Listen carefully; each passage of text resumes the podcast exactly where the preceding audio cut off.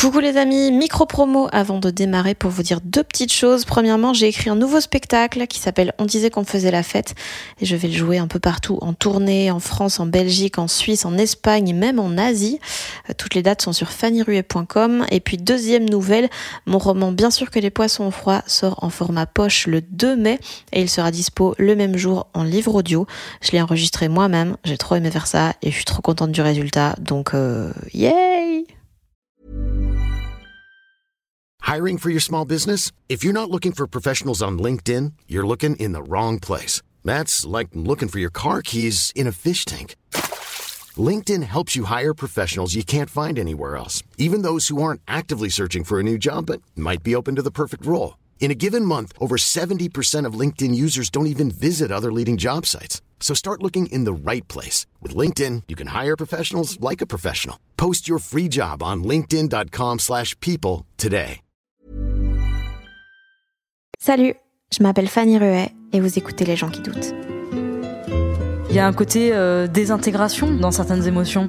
Et je crois que plus on, avance en âge, plus on a peur de cette désintégration. Parce qu'on a construit des choses. Et en fait, depuis quelques temps, il y a quelque chose en moi qui est en train de se passer où je me dis, mais il faut laisser ces émotions-là faire leur travail. Parce que si elles n'existent plus, si on met un très gros couvercle dessus, on va vivre longtemps, on va vivre doucement, on va vivre simplement, mais on va doucement flétrir intérieurement. Ça faisait fort longtemps qu'on n'avait plus parlé littérature dans ce podcast, donc voici, on y revient enfin, et avec quelqu'un que j'aime beaucoup. C'est Cécile Coulon, qui est romancière, poétesse et éditrice française, elle vient d'Auvergne. Elle a seulement 30 ans et elle publie des romans depuis qu'elle en a 20. Alors moi je l'ai lu pour la première fois il y a quelques mois à peine, c'était le roman Le roi n'a pas sommeil, et j'ai tellement aimé que le lendemain je suis allée acheter tous ses livres, et ils m'ont fait beaucoup de bien, euh, surtout pendant ces multiples confinements, parce que ces histoires se passent toujours dans des coins assez reculés, euh, dans le fin fond des montagnes, dans des villages perdus, dans des fermes, dans des mondes très éloignés du mien. Et j'ai eu l'impression que du coup, ça me donnait des moments vraiment de fuite, comme ça, des parenthèses. En lisant, j'avais l'impression de passer deux, trois jours euh, quelque part dans un lieu bien paumé en France. C'était fort agréable. Et puis, entre les lectures, j'ai bouffé des heures et des heures d'interviews d'elle. Je pense, je la trouvais fort marrante et très intéressante. Et j'en ai regardé tellement que j'ai fini par avoir l'impression qu'on était copines. Euh, et d'ailleurs, bah, j'en ai fait une chronique sur France Inter qui était un peu flippante, mais euh, Cécile a pas appelé la police, donc ça va. Et puis surtout, tout ça m'a donné un bon prétexte pour la contacter, vraiment discuter avec elle. Et en effet, elle est très rigolote et très intéressante. On a parlé de plein de trucs, euh, de comment elle s'est mise pleinement à l'écriture plutôt que d'avoir euh, en permanence des plans B. Du fait qu'en littérature, tout a déjà été écrit. Donc pourquoi continuer à sortir des bouquins euh, de c'est quoi une bonne histoire, de l'amour qui peut chambouler pas mal de choses, de l'absolu, de l'adolescence, de son prochain roman qui sortira au mois d'août, de son goût pour la comédie et du fait qu'elle pourrait peut-être un jour écrire des blagues pour d'autres personnes et de la poésie et de la littérature comme étant les derniers espaces de liberté. J'espère que ça vous plaira et histoire que vous ayez le contexte du début de la conversation, euh, elle m'a préparé un café et j'ai sorti des petites pilules de sucre de mon sac parce que je suis ce genre de personne et les pilules de sucre bah, ressemblaient vachement à des pilules d'ecstasy.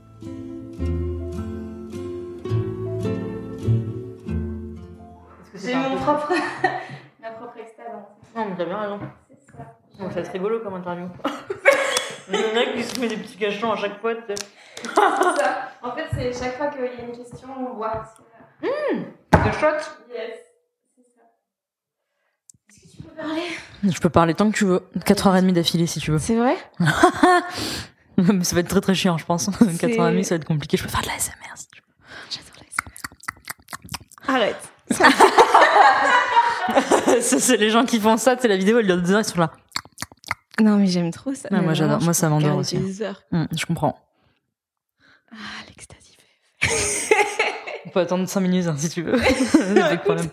C'est pour ça que je pars toujours du principe que le début de l'interview, je vais l'acheter, parce que le temps qu'on fasse connaissance et que l'extasie fasse effet. Je comprends. Voilà. Voilà. J'ai lu que t'aimais... Enfin, j'ai lu, parce que tu me l'as dit, euh, que t'aimais beaucoup la- les blagues sur la dépression et que tu trouvais que tous les artistes, tous les auteurs étaient dépressifs? Je, je pense, en fait, euh, que ce soit, enfin, les artistes, en tout cas, tous les gens qui ont, qui utilisent un, un moyen euh, d'expression autre que euh, j'envoie des textos à mes amis, euh, ont, je pense, une légère tendance, voire une très grosse tendance. Ça dépend si c'est assumé ou pas. Mais au lieu d'être en dépression, Ou au lieu d'assumer totalement d'être en, dépression ou en début de dépression, euh, bah, d'essayer de, de contrer ça ou d'en faire quelque chose, quoi. D'en faire quelque chose de, je sais pas, de drôle, euh, qui, qui, qui permette d'ouvrir à la création, euh, ou de, ou de l'incorporer un peu comme une recette de cuisine dans la fiction aussi, euh, dans l'humour évidemment. Euh, je pense que la plupart des gens qui vont voir, et j'en fais partie, hein, qui vont voir un, un humoriste ou une humoriste, putain, ils sortent de là en se disant c'est trop bien, je suis pas la seule personne à aller mal, quoi. et ça fait tellement du bien, c'est cathartique, c'est hyper cathartique. Et du coup, toi, t'es. euh, Ça commence trop bien, cette interview. Mais écoute, moi, je, je me suis dit, écoute, j'ai pas le temps de niaiser, on a seulement 4h30. On y va sur les questions va. importantes, quoi. Vas-y, c'est quoi tes blessures d'enfance Voilà. Euh, Non, mais du coup, toi, tu, c'est aussi un truc que tu utilises dans ce sens-là, parce que tes tes histoires sont, enfin, en tout cas, les histoires dans, dans, dans les romans sont, sont jamais personnelles. Donc, est-ce que c'est vraiment genre, tu fais rentrer des trucs en fourbe? En fourbe. En fourbe? En fourbe Euh, Oui, complètement. Après, euh, ça dépend vraiment de la forme chez moi. C'est-à-dire qu'autant les romans sont pas du tout autobiographiques Mhm. et j'aime vraiment la, la contrainte que peut être la fiction. Ça me plaît en fait ça. Genre, jamais tu vas mettre un personnage ou euh, en fourbe, c'est toi? Non, jamais. En revanche, en poésie, c'est évident que les trois quarts du temps, c'est complètement autobiographique, c'est complètement moi. Et, euh, et ce serait difficile pour moi d'écrire autrement, sous cette forme-là. Euh, en revanche, euh, en roman, je crois que moi j'ai tellement aimé qu'on me, qu'on me raconte des histoires, qu'on me raconte les trois mousquetaires, qu'on me raconte le roi et l'oiseau, qu'on me raconte, je sais pas, le prince de mots tordus, que tout ce qui, tout ce qui a à voir avec des univers qui ne sont pas les miens, qui ne sont pas mes univers de vie et dans lesquels je me retrouve pourtant, euh, c'est une passion. Mais c'est quand je dis une passion, c'est un truc que je cherche euh, tous les jours dans ce que je vois, dans ce que je fais, dans ce que je découvre, dans ce que je veux faire découvrir aux autres. Alors, euh, il y a toujours un peu de nous dans ce qu'on écrit ou dans ce qu'on lit aussi, ou dans ce qu'on dit, ou dans ce qu'on dessine.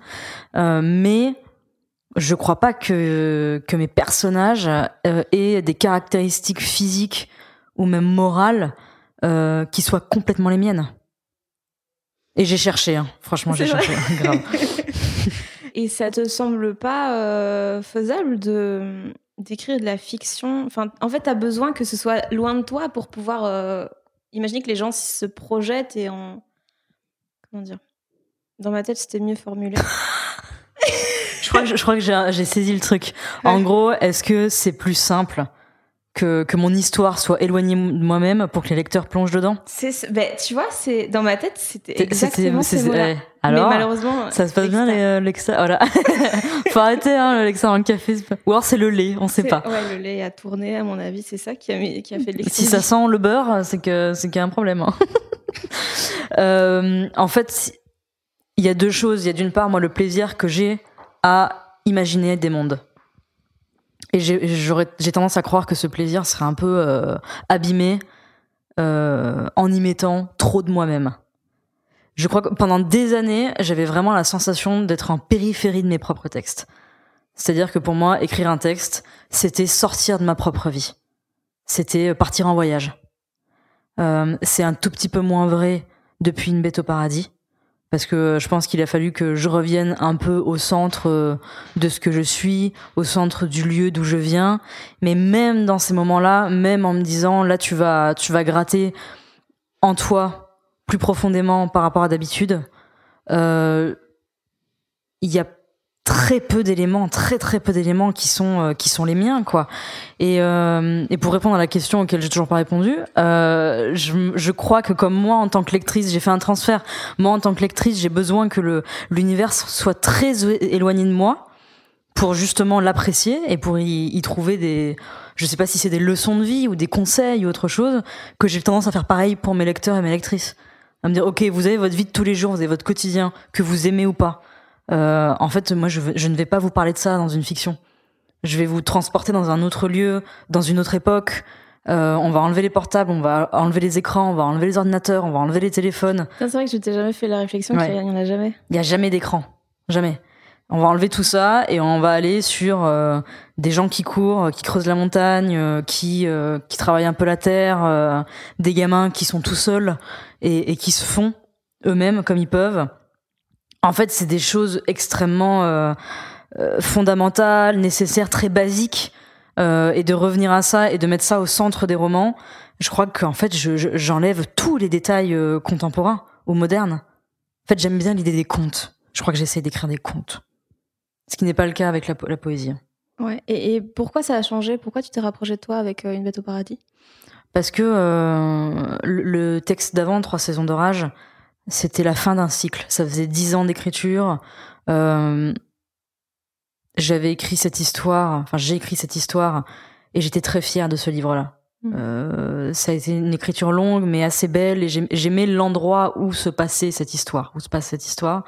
Mais en même temps, quand j'ai terminé, quand j'ai mis le point final, je savais qu'il allait se passer des choses pour moi après. Ça peut paraître un peu ésotérique ce que je raconte, mais parfois on a des intuitions. Et euh, moi, il y avait une, intuition qui était une intuition d'écriture en me disant voilà, là j'ai fini quelque chose. J'ai fini un cycle d'écriture, de recherche d'écriture, de recherche de fiction, et je vais sans doute aller ailleurs pour le prochain.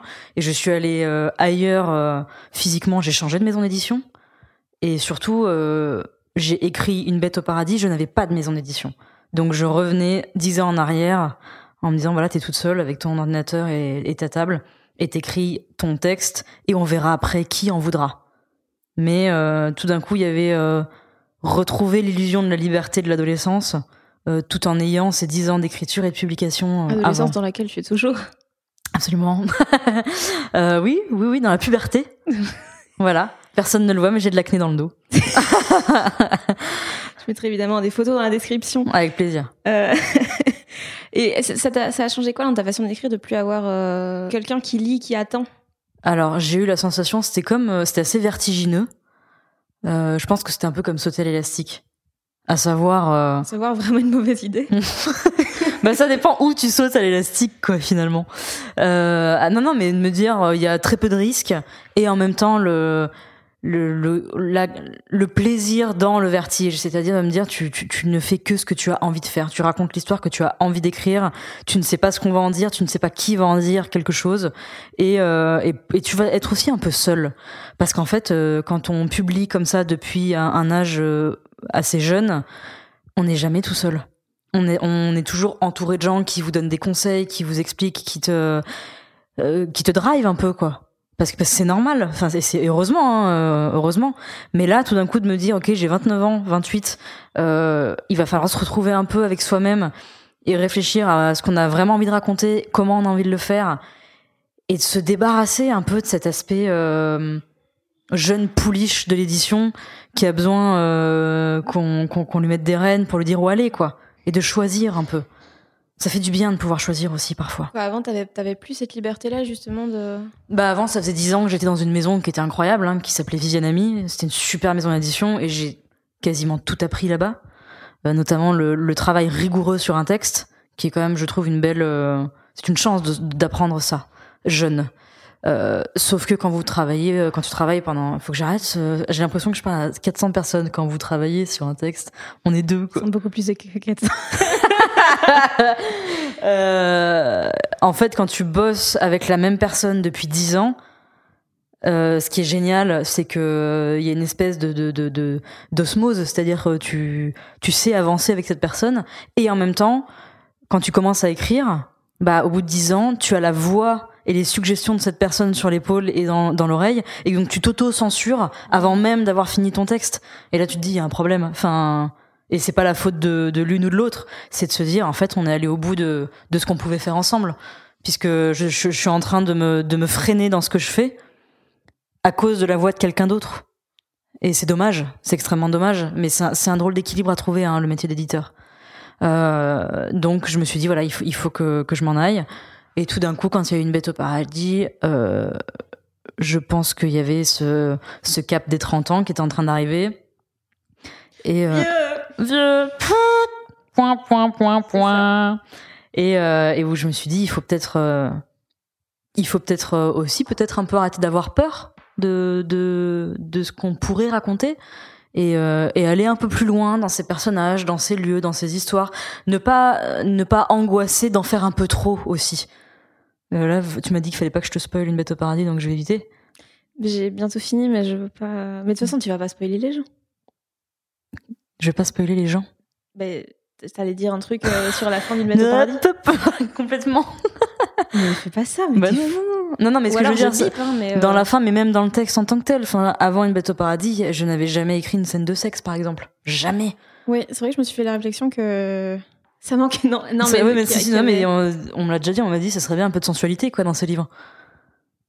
Il n'y avait pas de description de corps Mhm. nus, très très peu. Il n'y avait pas de, il y avait pas de dialogue aussi dans les livres précédents.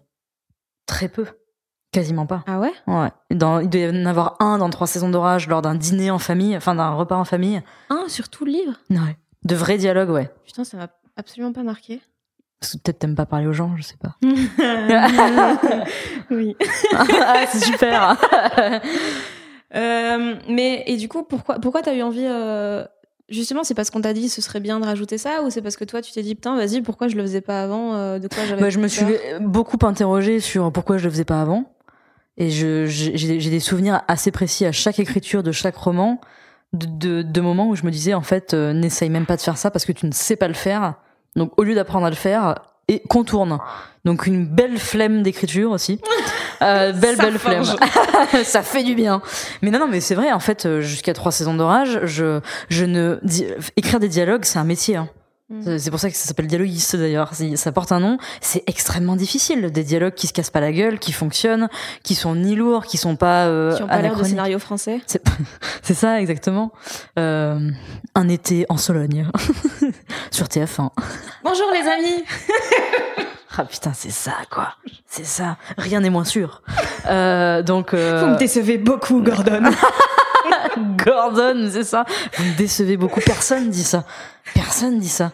Euh, donc il y avait cette question-là. Il y avait euh, il y avait la question du jeune âge, euh, dans le sens où euh, quand moi j'ai commencé à publier, euh, tous les gens qui avaient mon âge qui publiaient, euh, il y avait euh, c'est beaucoup moins vrai maintenant, mais à l'époque, donc il y a Donc t'avais 16 ans? Ouais. Et j'ai commencé à publier en national à 18. Et à ce moment-là, euh, donc il y a 12 ans, il y avait une grande, euh, une espèce de mode où à chaque rentrée littéraire, chaque éditeur balançait un, un poulain très très jeune.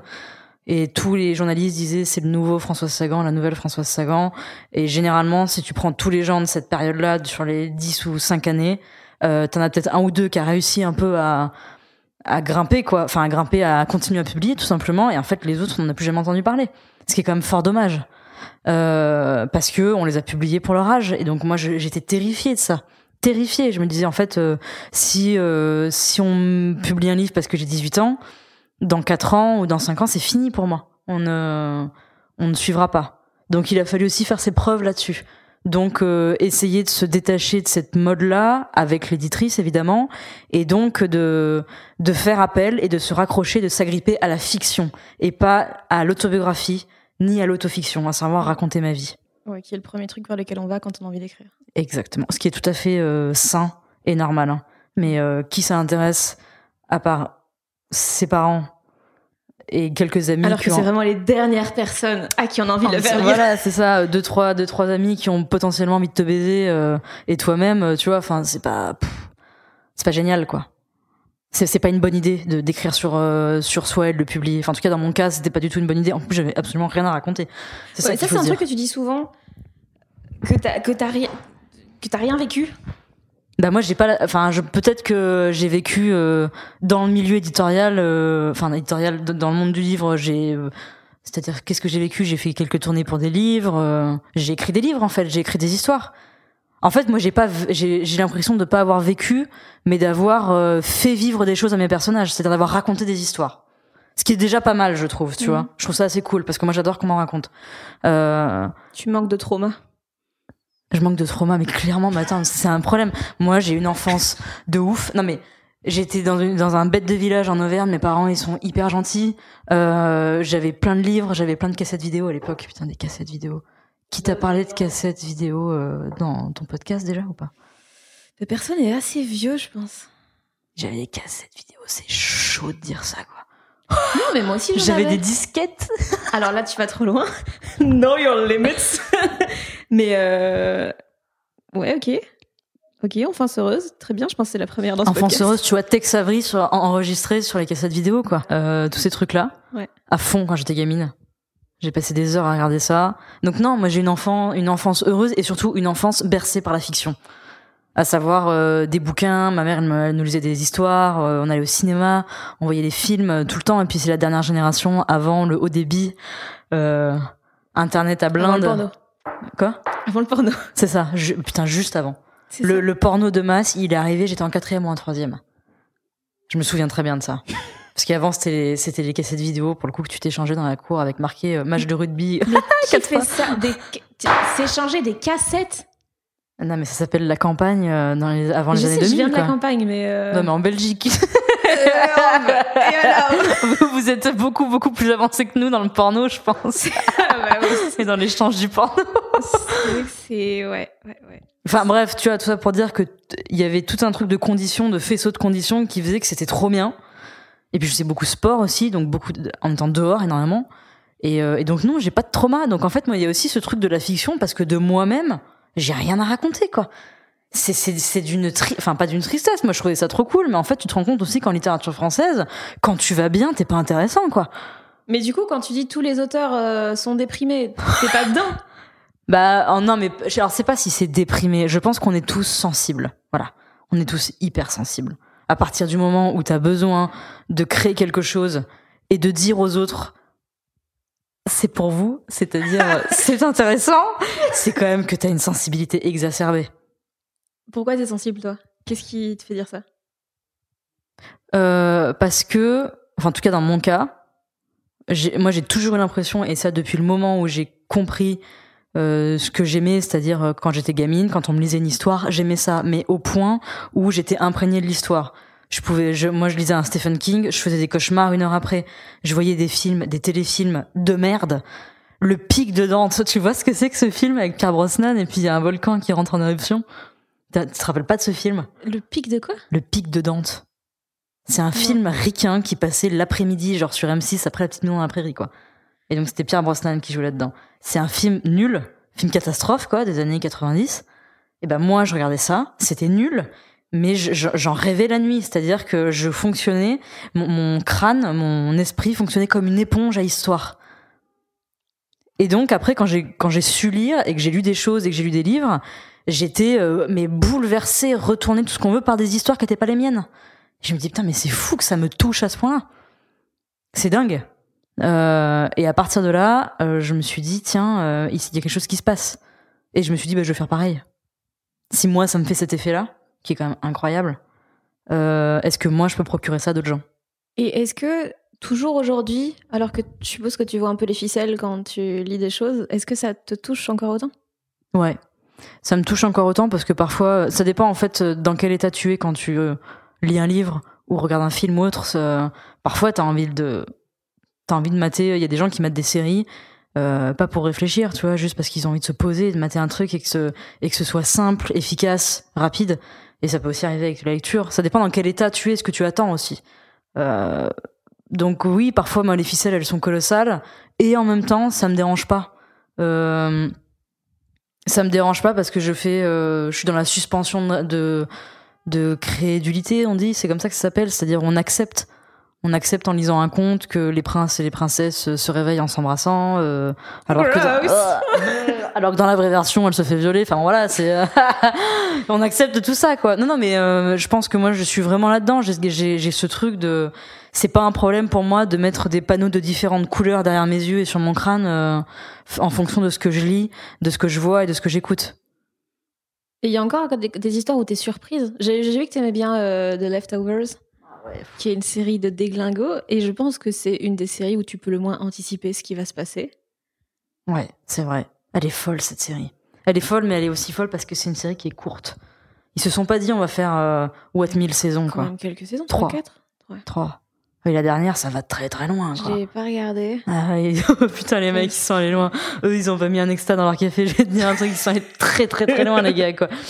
Euh, euh, ouais ouais leftovers. Non mais leftovers moi ce qui m'a, mais comme beaucoup de gens je pense, ce qui m'a perturbé c'est que quand je terminais un épisode, je me posais tellement de questions Ouais, sur ma vie quoi. Oh, je d'un point de vue euh, affectif, moral, euh, personnel, il y a très peu d'œuvres qui ont eu cet effet sur moi.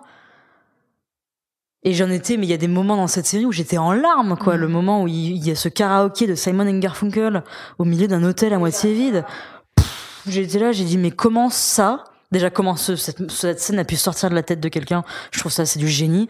Mais à quel point tous les gens qui ont regardé cette scène ont été, euh, ont, ont eu, ont dû avoir le cœur serré, alors que, alors que c'est, c'est, c'est juste un terreau qui chante euh, une chanson de Simon Garfunkel euh, dans un karaoké, quoi. Enfin, et c'est sublime. Enfin, c'est, c'est, ça fait partie de, oui, ça- Leftovers, ça fait partie des, des œuvres qui m'ont beaucoup surprise et qui m'ont ému aux larmes. Mais euh, il y a des livres. hein. Il y a un livre euh, qui a été publié il y a 5 ou 6 ans qui s'appelle Le Puits de Ivan Repila. C'est un livre qui fait 100 pages et c'est l'histoire de, de deux gamins, le grand et le petit, de, de frères, qui sont jetés dans un puits par leur mère. Elle essaie de les protéger. Et tout le, tout, tout le La texte. campagne, ça va trop loin. Ah, j'adore. j'adore. C'est dans la forêt.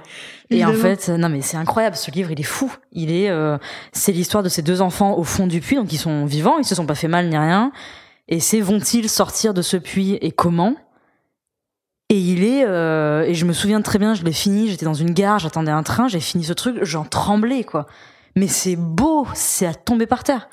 Et c'est 100 pages, même pas 100 pages, je pense, ça fait 90 pages. C'est, une, euh, c'est une explosion ce livre.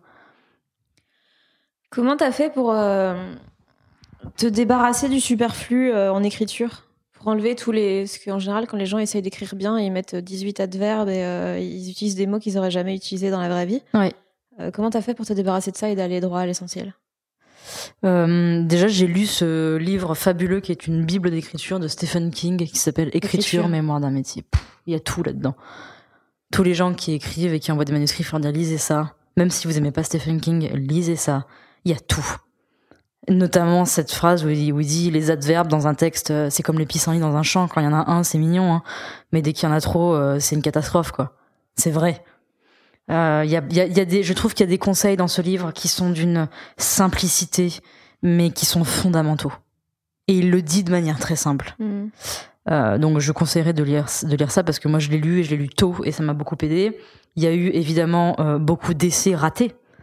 Euh, moi avant de de- d'arriver chez Viviane Ami en 2008-2009, euh, le nombre de textes que j'ai écrits et qui étaient très longs et qui étaient mauvais, mais mauvais mais à un point... euh, C'est quoi un texte mauvais? C'est un texte lourd, mais lourd pas par le. Enfin, il y a le style, ce qu'on appellerait aujourd'hui un style un peu empoulé. J'aime beaucoup. ce mot. Empoulé. C'est un peu empoulé. Surtout que ça Euh, sonne un peu ampoule, genre douloureux. Ouais, oui, c'est- genre, ça te fait tu vois, chier lire, tu pas une, une Si, espèce de si. petite poche de pu assez dégueulasse, Ouais. tu vois, sous le pied, bah pareil sur le texte, euh, c'est dégueulasse. quoi. Euh, Il y a ça, et puis euh, surtout, il y a eu la lecture assidue de, de, de textes euh, en langue américaine, enfin en langue anglaise, euh, traduits, et je me suis dit, ça c'est marrant, à l'étranger, euh, ce que nous on dit en trois pages, eux ils le disent en un paragraphe, quoi. Donc ça, quand j'étais ado, ça a été une très grande révélation. Même si, euh, du coup, pendant des années, je n'ai plus lu de littérature française. Ce qui a été un vrai problème. Parce que quand je me suis, quand je suis retournée en littérature française vers 20 ans, je me suis dit, ah ouais, en fait, j'ai raté des choses par euh, bêtise adolescente, par pure, provocation. Et notamment, il y a un texte de Marguerite Yourcenar qui s'appelle Alexis ou le traité du vin combat Le fameux. le fameux texte qui est fou, Euh, avec cette dernière phrase qu'on adore. euh, je vous demande pardon, non pas de vous quitter, mais d'être resté près de vous si longtemps. C'est du génie cette phrase. C'est du génie. Voilà. Euh, et quand et j'ai lu ça, et pareil, là, eu, j'ai eu un vrai, euh, je sais pas, une, une, un, un questionnement sur moi-même à ce moment-là. C'est-à-dire que je me suis dit, une fois que ce genre de livre a été écrit, qu'est-ce qu'on fait derrière? C'est-à-dire, euh, quand ça, ça existe, qu'est-ce que nous on apporte de plus que ça? Ou d'à côté, ou de différent de ces pages-là Et c'est quoi la réponse? La réponse, on n'apporte rien de plus. Tout a déjà été écrit. Toutes les histoires, elles ont déjà été écrites depuis très longtemps. On les réécrit à notre manière. On ne cesse de réécrire les mêmes histoires. Tout, tout le monde. Euh, mais on les réécrit avec ce qu'on a nous. Et ce qu'on a nous, ça peut être une façon drôle de voir les choses. Euh, ça peut être une façon mélancolique de les voir. Ça peut être euh, laisser plus de place euh, à un style empoulé ou un style sec. En fait, pour la comparaison la plus simple, c'est de dire euh, aux Jeux Olympiques, euh, tout le monde a déjà couru les 400 mètres. Qu'est-ce qui fait qu'on continue à courir 400 mètres? Et qu'est-ce qui fait que chaque athlète qui les court, c'est différent et c'est beau chacun à leur façon?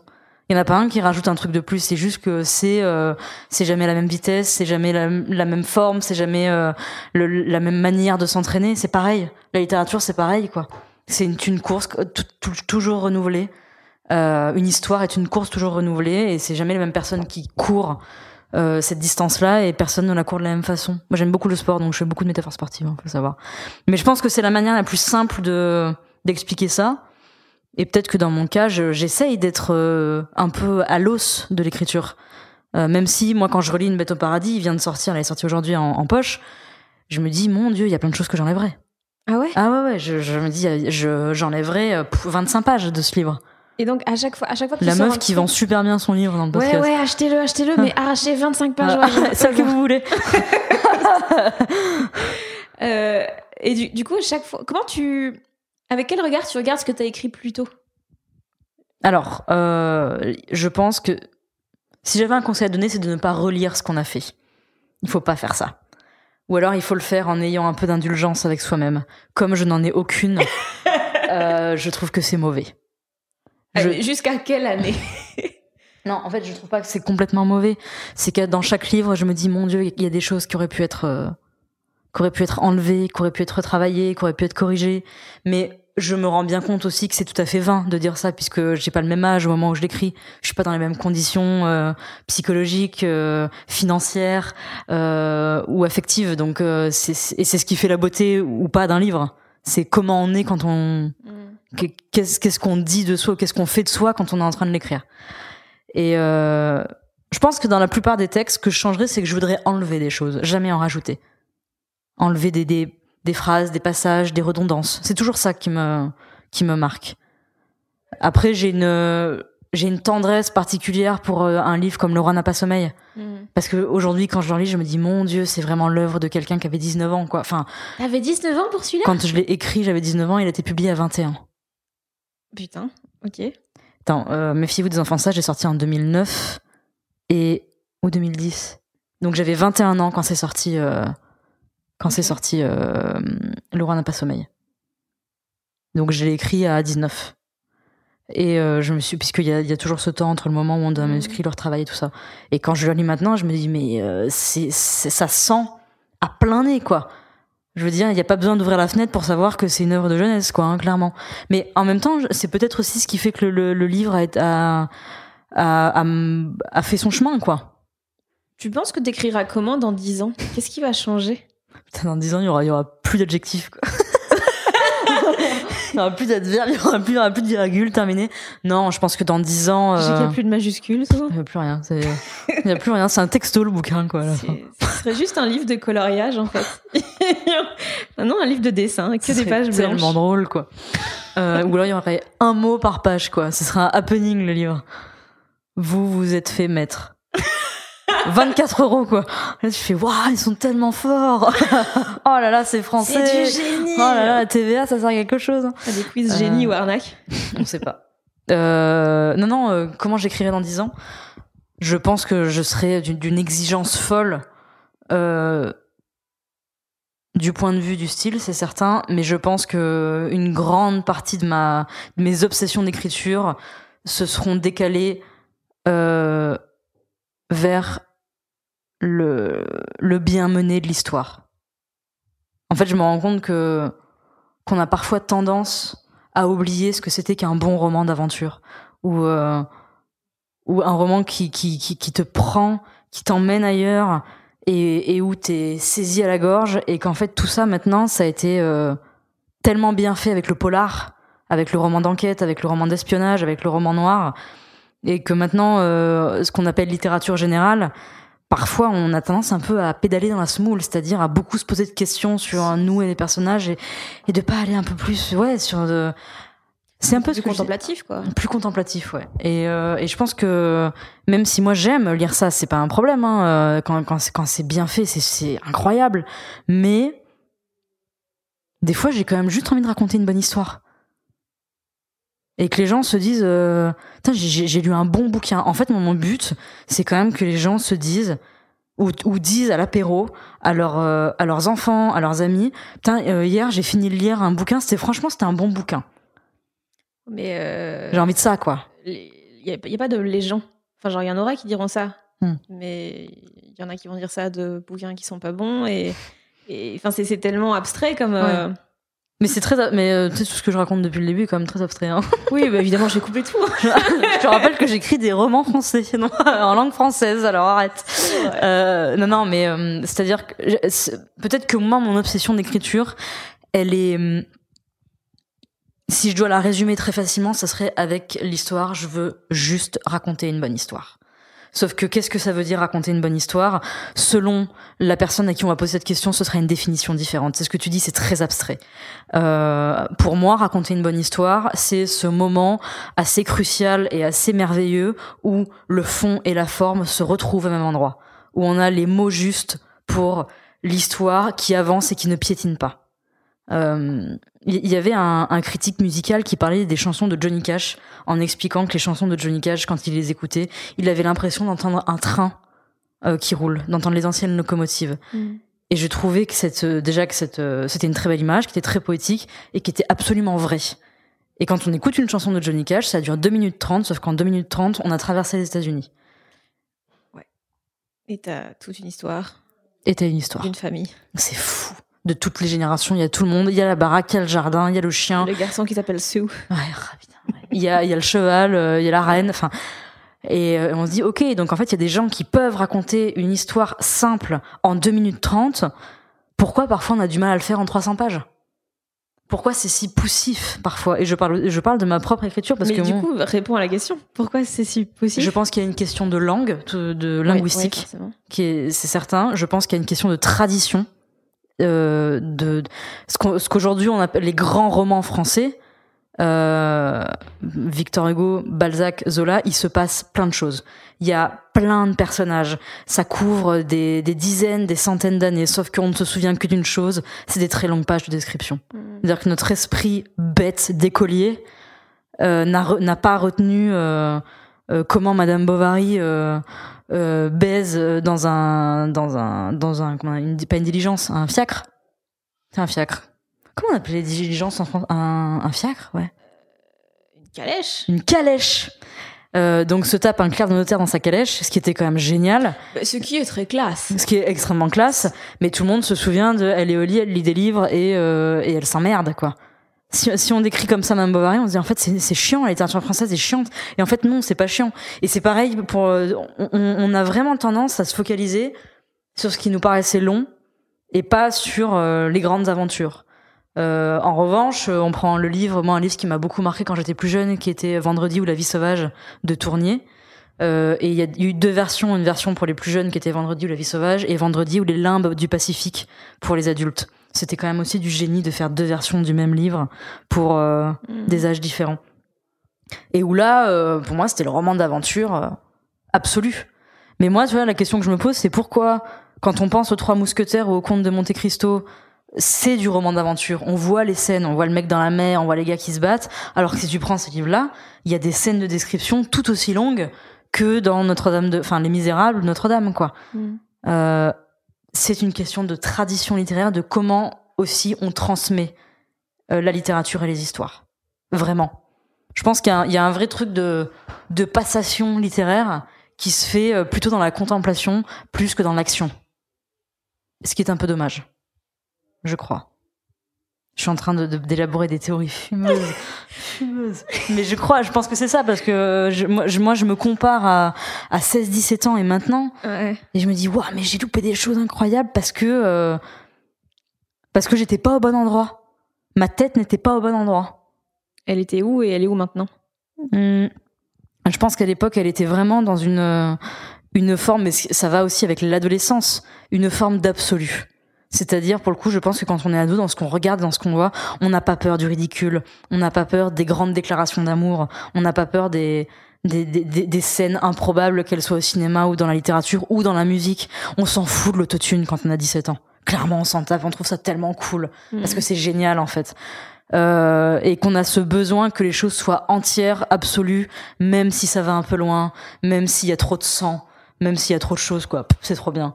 Je suppose que quand on a que maintenant je repense à cette période-là avec un petit peu de comment dire dire c'est quand même bien de d'accepter ça de la fiction. D'accepter qu'il y a un peu trop de choses et que ce soit pas grave et que ce soit ça qui soit top. Maintenant moi j'ai l'impression d'aimer quand c'est euh, quand c'est juste Mais on peut être absolu et juste. Ouais, je pense qu'on peut l'être, mais c'est pas facile. je pense que. Mais disons qu'en fait, il y a toujours un énorme décalage entre les choses telles que tu les ressens Hmm. euh, dans toute leur violence et leur beauté, et puis le fait que quand on n'est pas dans ta tête, bah, on, on voit juste ça en extérieur, on se dit ouh. Tendu. C'est ouais. Tendu. euh, mauvais plan. Mauvais plan. Mauvais plan. Je. I'm out, hein, euh, clairement. Je... je. Je reste pas, moi. Faut pas rester là, madame. Il y a tous les, les red flags Ouais, et tu vas droit devant. c'est ça. Non, non, mais c'est c'est sûr, c'est aussi où on se place euh, dans, dans, dans ces événements. C'est vrai que maintenant, moi, j'ai. Je... Mais, mais c'est aussi ce que je disais tout à l'heure, où quand pour une bête au paradis, je me suis dit, il faut pas avoir peur d'aller un peu loin. De, de, de, de créer des scènes. Enfin, je vais pas la balancer, la fin. Mais combien de fois on m'a dit sur cette fin Non, mais par contre, c'est- c'est c'est too much, quoi. Vraiment, c'est too much, là. Faut pas rester là, madame, tu vois. Alors que moi, et, et d'un autre côté, les plus jeunes qui l'ont lu, ils m'ont dit, ouais, putain, c'est trop- elle est trop bien la fin, quoi. Parce qu'ils acceptent plus de choses. Parce que je pense qu'on accepte plus de choses et qu'on a envie de plus de choses aussi. Est-ce que ça te manque l'absolu?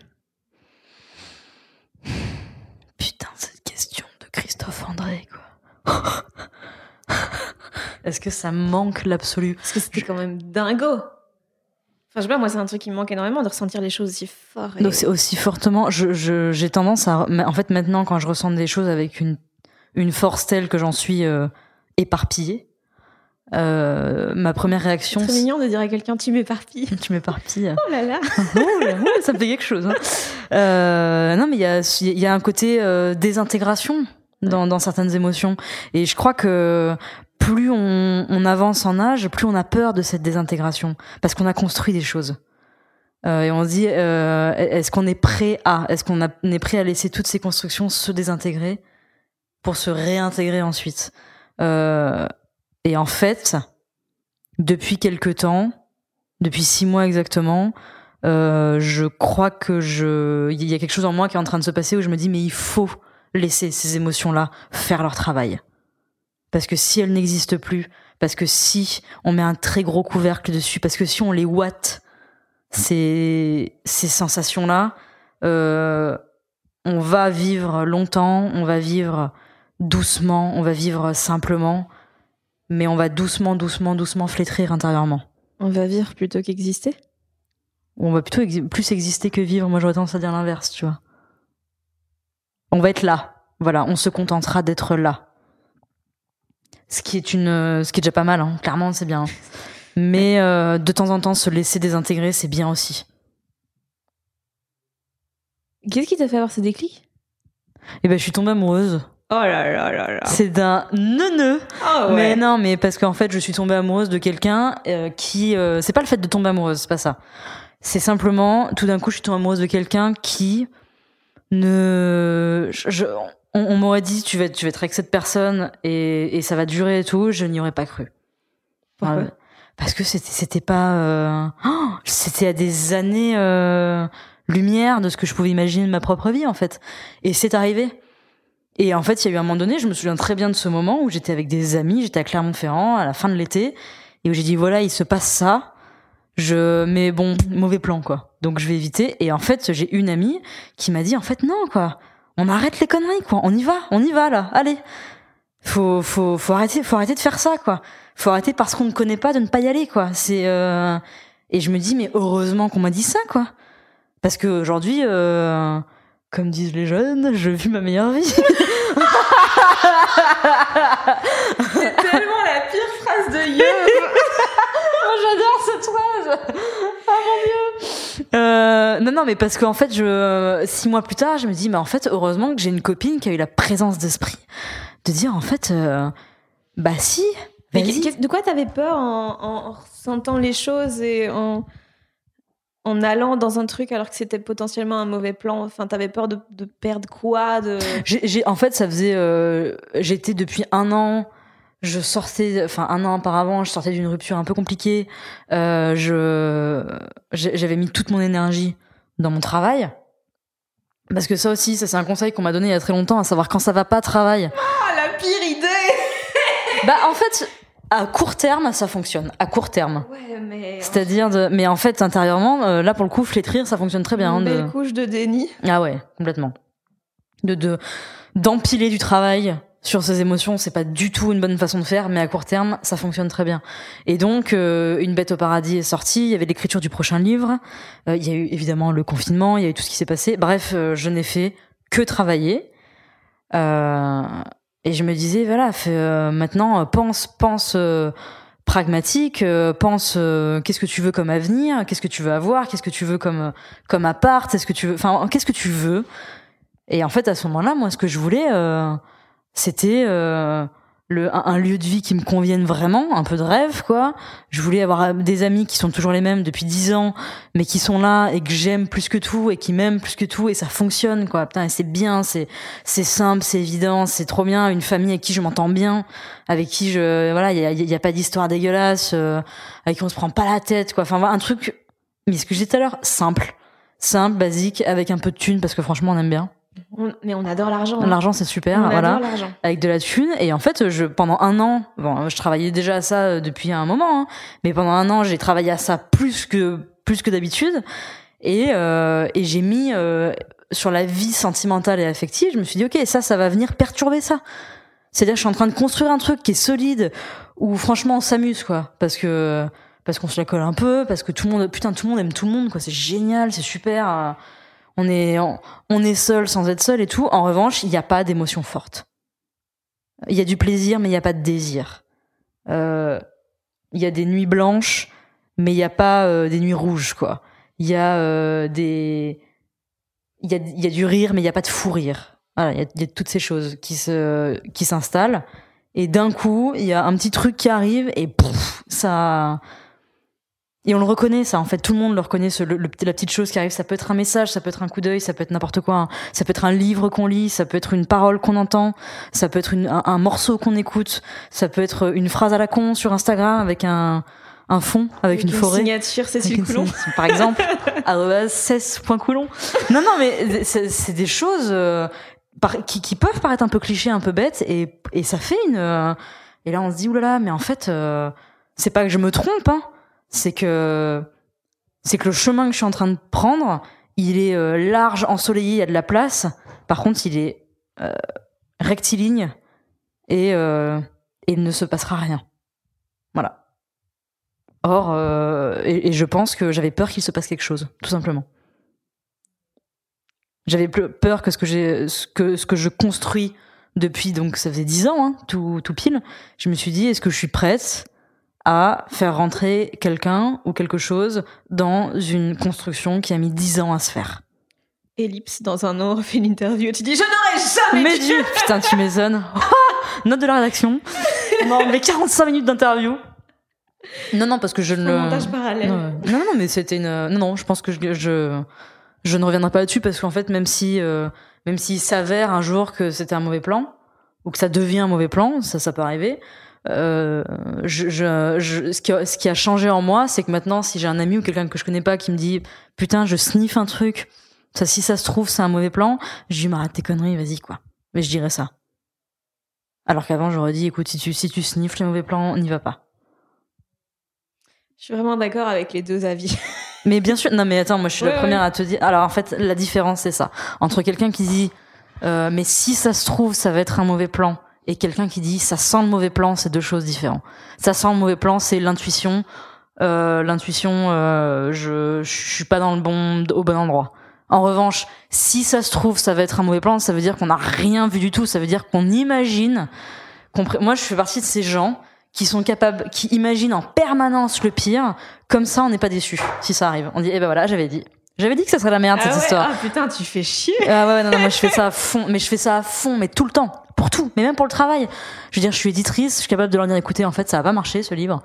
Comme ça, si ça marche pas le livre, eh ben je dis, mais vous j'avais dit que ça marcherait pas. Mais c'est un truc qui revient souvent dans les trucs euh, que, que- que j'ai lus. euh, Tu vois que j'ai beaucoup de vocabulaire. J'ai utilisé deux fois le mot truc en quatre mots. Euh, That's a thing. Euh, que, que t'as toujours des, des plans B, C, D. Non, ouais, moi j'ai tout l'alphabet, moi, c'est un truc de dingue. J'ai un truc de. J'ai plein de trop. En fait, je suis quelqu'un qui prévoit. Tu vois, je- en fait, ça revient à ce qu'on disait. Elle est vachement bien ton interview, hein, parce que tout ça s'enchaîne avec une J'avais tout écrit à fluidité. l'avance. Tu j'ai toutes eh. tes réponses pour la suite. Ça va, Michel Drucker Ça se passe Ah, bien écoute. Il te manque un chien Un Ah, ça me lifting dégoûte, tu me dégoûtes. Oh, putain, tout se passait bien, tu le chien. Euh, moi, je prévois tout, donc du coup, ça revient à ce qu'on disait tout à l'heure, de quoi j'ai, de quoi j'ai pu avoir peur, de Mhm. quoi j'ai surtout encore peur. C'est que quand t'as l'habitude de tout prévoir, quand il y a un truc qui n'est pas prévu, qui débarque, eh bah c'est ça. ça fait- tu, tu te dis ah non non mais attendez, moi j'avais des choses à faire en fait. J'ai des trucs à faire. On va pas on va pas commencer euh, à rencontrer de nouvelles personnes quoi. Faut arrêter les conneries. Mon avenir est déjà écrit. Mm, voilà, c'est un peu ça. Hum, et euh, Est-ce que c'était une première de classe? Est-ce que c'était quoi? Est-ce que t'étais une première de classe? Euh, Ça dépend à quel niveau scolaire. À mon avis, collège, c'était pas ouf. Université, t'étais très, t'étais excellente. L'université, moi, j'ai d'abord fait en classe préparatoire et j'étais pas Ah dans oui, les vous meilleurs. avez ça, vous. Ces trucs à la con, c'est bien français, mais encore. c'est- quoi. Mais ouais, c'est vraiment. c'est vraiment un truc de On français, a ça. envie de les niquer, de leur faire payer un an en plus, vas-y. Cagne, hippocagne. Salut, salut. Euh, C'est gratuit, hein, la prépa. Ah ouais? Ah Bah oui. ouais, mais tu perds un an de ta vie, putain. Oui et non. Hein. Débat.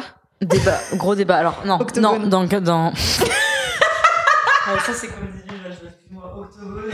Mais tu sais que j'ai hésité parce que je dis souvent hexagone et je sais jamais lequel c'est. Octogone, octogone. Octogone, ok. Euh, non, non, moi, euh, ce qui a été incroyable en prépa, c'est que c'est juste un endroit où t'apprends. Euh, je pense, euh, je pense qu'à 18 ans, le seul endroit où tu peux apprendre à travailler autant, mais vraiment bosser, c'est-à-dire euh, à être capable d'y passer la nuit, il y a deux endroits. C'est soit tu fais une classe prépa, soit tu vas faire les maïs pendant un an, quoi. Et là, tu comprends ta douleur. Dans les deux cas, tu comprends ta douleur, mais pas de la même façon. Il y en a un, euh, c'est euh, dans ta tête, et il y en a l'autre, et l'autre, c'est dans ton corps. Moi, ça m'a appris à bosser. Ce qui m'a permis ensuite. le- Bah, les maïs, je les ai fait un petit peu, mais, euh, mais pas comme, euh, comme tout blanc-bec qui se respecte euh, un mois l'été pour faire des sous.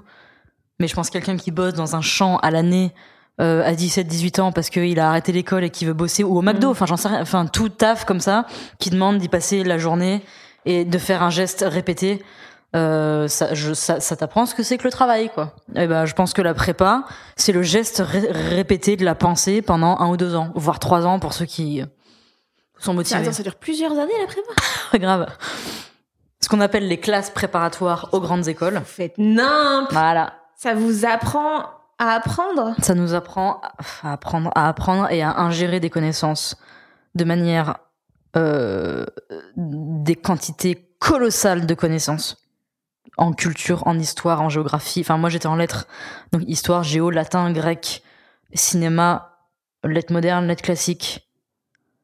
Et, euh, et euh, une fois que tu sors de là, euh, t'arrives à l'université, euh, t'as un peu, c'est, t'as l'impression que c'est facile, quoi. Mais bon, t'avais 5 de moyenne. c'est ça la différence, quoi. Et t'as aimé? J'ai pas aimé, non, j'ai pas aimé. En revanche, maintenant, ce que je peux dire, donc euh, dix ans après, c'est que ça m'a apporté une capacité à travailler longtemps. Comment tu travailles?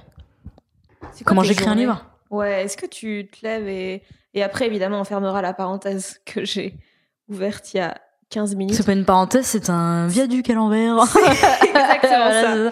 Euh, ouais, comment tu bosses? Je sais que t'aimes bien te lever tard. Ah non, Ah non? Ah, je me lève tellement pas tard. Non, je dors beaucoup, c'est vrai. Je me lève pas tard. Ah ouais? Ah non. Ok.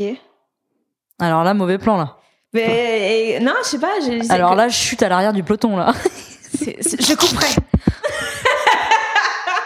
Euh, Jean-Marc, euh, on a un problème sur la 4, Jean-Marc. Si tu nous entends, on tu est à hauteur. c'est euh, juste, elle s'est trompée. On est à... Non, mais je pensais parce qu'il y y a une interview où tu disais que avoir réussi. D'ailleurs, on Ah oui, si le luxe, si euh, C'est le luxe de te, de te lever à l'heure que tu veux et, d'être où tu veux. Et donc, Je- j'ai déduit que, comme beaucoup d'artistes, t'aimais bien le fait de te lever tard. si- Non, en revanche, j'aime bien le fait de pas mettre de réveil. Je me lève, je ne, je, je ne fais pas la grasse Tu matinée. lèves avec les poules. J'ai pas de poule. T'as pas de... Ah bah non, mais alors attends, on va pas mettre des poules sur un balcon. Attends, mais t'habites pas à Clermont? Non, mais Clermont, c'est une petite ville. On a des balcons à Clermont. Quoi? Mais attends, pour moi, mais Clermont-Ferrand, c'est pour moi c'est c'est la campagne. Bah, l'Auvergne, c'est la campagne. Clermont, c'est une petite ville à la campagne. Euh, mais euh, mes parents, ils sont dans un petit village, ils ont pas de poules. Il y a plein de gens qui ont pas de poules. Ah bah je suis très Je déçue. suis vraiment déçue, il y a pas de poules. Très La déçue. meuf a un chien, mais pas de poule, ça va pas du tout. T'as un chien? Ah mais J'ai pas de chien non plus. tu as, tu cesses, tu cesses. Bon, allez, fermons les 12 parenthèses. Tout ça pour dire, non, je ne me lève pas tard. En revanche, le fait de ne pas avoir à mettre de réveil est une forme d'accomplissement pour moi. C'est-à-dire que, je- que je, me- je peux me lever à 5h ou à 8h30. Euh, j'ai pas de, j'ai pas l'obligation d'être à un endroit tous les matins. Et je considère que c'est un luxe. Donc, quand- comment je travaille, pour répondre à ta question, Oui. euh, j'écris pas tous les jours. Quand j'ai une idée de roman, je la travaille mentalement très longtemps, pendant des mois. Je prends pas de notes. Euh, parce que euh, parce que pour moi prendre des notes c'est partir dans tous les sens donc je fais confiance à ma mémoire et je me dis que si une idée reste pendant 3 4 mois et qu'elle devient de plus importante, de plus en plus solide, je me dis OK, c'est la bonne idée et je et quand je commence à écrire, ça veut dire que j'ai toute mon histoire en tête. J'écris pendant deux deux mois en moyenne, non-stop, tous les jours, 6 heures par jour à peu près. Et au bout de ces deux ou trois mois, j'ai une première version de, du roman que j'envoie à mon agente, euh, qui va me dire si oui ou non ça tient la route. Si ça tient la route, ça part à l'éditrice. Et après, je fais euh, les corrections, c'est-à-dire euh, j'écoute les premières suggestions, je fais une deuxième version, puis une troisième. Voilà. En général, c'est ça qui prend plus de temps que. Ce qui prend plus de temps, c'est la deuxième version. Parce que c'est euh, les questions de style. C'est vraiment. euh, tout est là, la colonne vertébrale est là, c'est solide, ça fonctionne. Maintenant, qu'est-ce qu'on fait pour, euh, pour que ça fonctionne vraiment, quoi? Que, que ça soit intéressant, que, que ça avance, que ça. Qu'il y ait de la force à l'intérieur. Ce soit pas juste une histoire, ça soit l'histoire avec le style, la bonne histoire. Et des fois, t'as bossé sur des trucs pendant des mois et puis tu les gardes pas? Jamais. Je sais que si je bosse dessus pendant des mois, ça veut dire que ça veut dire que ma mon, ma mémoire a, a gardé ce- cet embryon d'idée très longtemps et donc je fais vraiment confiance à ça. Mais c'est fou le co- comment tu comment comment se créent les idées? Parce que si tu prends pas de notes et tout, je, je suppose qu'il y a des, des fois des, tu penses à, à des scènes, à des juste des choses que tu Mm. vois et tu, tu notes rien? Non, Je trouve ça fou. ça c'est un conseil d'écriture de Fred Vargas de faire confiance à sa mémoire. Que qu'il faut quand on a une idée, il faut dormir et au le lendemain matin si l'idée est encore là, ça veut dire qu'elle vaut la peine. Best advice ever. Je suis Je suis sur le cul. vra- non, je suis juste vraiment pas d'accord. Ah, Mais j'ai une mémoire horrible aussi. Ouais, alors que moi, euh, alors en termes de fiction, j'ai une mémoire euh, incroyable. De fiction, hein. Euh, Pour le reste, je dis pas, mais euh, je pense que quand j'ai des scènes ou des idées, elles se, elles se fixent quoi. Elles se fixent et elles s'intègrent même entre elles quoi. Mais des fois, t'as pas des idées. Tu bosses sur un projet, et t'as des idées qui ne rentrent pas dans celui-là, donc tu les gardes pour plus tard. Non. et- Tout est en fonction du projet. Je suis complètement unilatérale, trop fou. complètement. Mais du coup, tu te sens pas. euh, T'as une tête, putain. Mais non, mais je, vraiment, Je comprends. je ne comprends pas. tu ne rentres pas dans les carcans mentaux que j'ai. Alors. Sors de cette pièce. Ah bah non. Euh, Merde, mais du coup, tu, tu dois te sentir euh, hyper seule quand tu finis un roman. tu dois te sentir hyper Cécile. Ouais. Ça va ta vie de merde? Bah c'est super, écoute, j'adore. Euh, je me sens seule parce que euh, parce que je, je me rends bien compte que euh, je me rends bien compte que c'est un métier. Une fois qu'on qu'on est sorti de l'enfance et de l'adolescence, c'est c'est une activité solitaire de toute façon. La création est une activité solitaire. Enfin, je sais pas, toi tu écris aussi. Moi, j'écris des blagues de pénis. c'est Ouais, bah c'est très convivial. Ouais, c'est- d'une part c'est très convivial, mais en revanche, euh, tu sais, tu sais comme moi, que- enfin peut-être pas pour toi, mais faire rire les gens c'est beaucoup plus difficile que de leur raconter une histoire euh, de, de, de gens qui creusent la montagne, quoi. Enfin clairement, euh, une bonne vanne, putain la bonne vanne, euh, elle, elle Tu peux survit à avoir tout. des excellentes vannes de montagne. Oh, merde, qui vont faire rire que les gens qui font de la randonnée. C'est un public de niche. Ah putain. Euh, donc euh, oui, je me sens seule et en même temps, mais je pense qu'il y a quand même le processus de création, même s'il est destiné aux autres. Et en cela, on n'est jamais seul puisque c'est pour les autres aussi qu'on le fait. Est-ce que, tu, est-ce que toi, tu t'as, déjà écrit des, des, sketchs que tu, que tu n'as pas joué Ou que tu t'es dit, euh, tu t'as écrit, je sais pas, euh, 15 minutes de sketch et finalement tu l'as jamais joué, tu le joueras jamais? Ouais. Ah putain, non. Parce que, si, parce que. Parce qu'on m'a dit que c'était nul. Non, non, parce que juste, moi, je le lis et je me dis, ok, je vois ce que t'as essayé de faire, Ouais. Mais ça fonctionne pas. mais t'essayais trop de faire Ah ok. je- un truc en particulier, tu vois. J'ai trop essayé de jouer un truc, d'avoir une posture, et du coup, je me suis dit, mais meuf, c'est tellement pas cohérent, c'est tellement pas toi. Et donc, euh, Ça fait partie du processus. ouais, mais c'est ça, je pars du principe que n'importe quel truc que t'écris et que tu gardes pas, ça a servi à voir celui que t'écriras. Ouais, c'est une marche, quoi, une étape, un truc comme ça. Ça, je suis d'accord. Est-ce que ce serait pas une randonnée? Oh putain. Est-ce que ce serait pas un passage de relais? Euh, Oui. Cécile Coulon, écrire un roman. Est-ce que c'est pas un... Oh putain. Eh, tu rigoles, mais ce soir, tu sais que j'ai un... une Oui, émission sur France Culture. S'il me pose cette question, je vais rire, mais je vais Ah, rire. mais s'il te plaît. Je te si. fais... Est-ce que je te fais un petit, une petite dédicace? Tu, ouais, tu, Ouais. s'il te pose cette question, mais évidemment, tu. Je te fais une dédicace. Ouais. Quand- ton nom de famille, tu le prononces comment Ruet. Rué, d'accord. Ruet, ouais. Ok, Rué, très bien. T'écris pour qui? Euh, pour les autres. Mais quand, quand t'écris, Oui. vraiment au moment où t'écris, est-ce qu'il y a une personne où tu dis putain, elle va lire, ça m'excite trop, je veux l'impressionner? J'aimerais bien impressionner Marie-Hélène Lafont. Qui? Tu vas couper ça. ça, grillé, grillé. C'est qui? Non. J'aimerais bien impressionner Marie-Hélène Lafont, qui est une autrice oui. française Oui, d'accord. dont, je, dont je, je suis passionnée par, par ses textes. Et à chaque fois que j'écris un roman, putain, si jamais elle écoute ça, elle va dire l'autre, elle est complètement barge, quoi. Mais parce que j'aime tellement ce qu'elle écrit, Oui, que écoute, je me t'es quand dis- même en train de faire une interview avec une meuf qui a parlé de toi dans une chronique c'est vrai.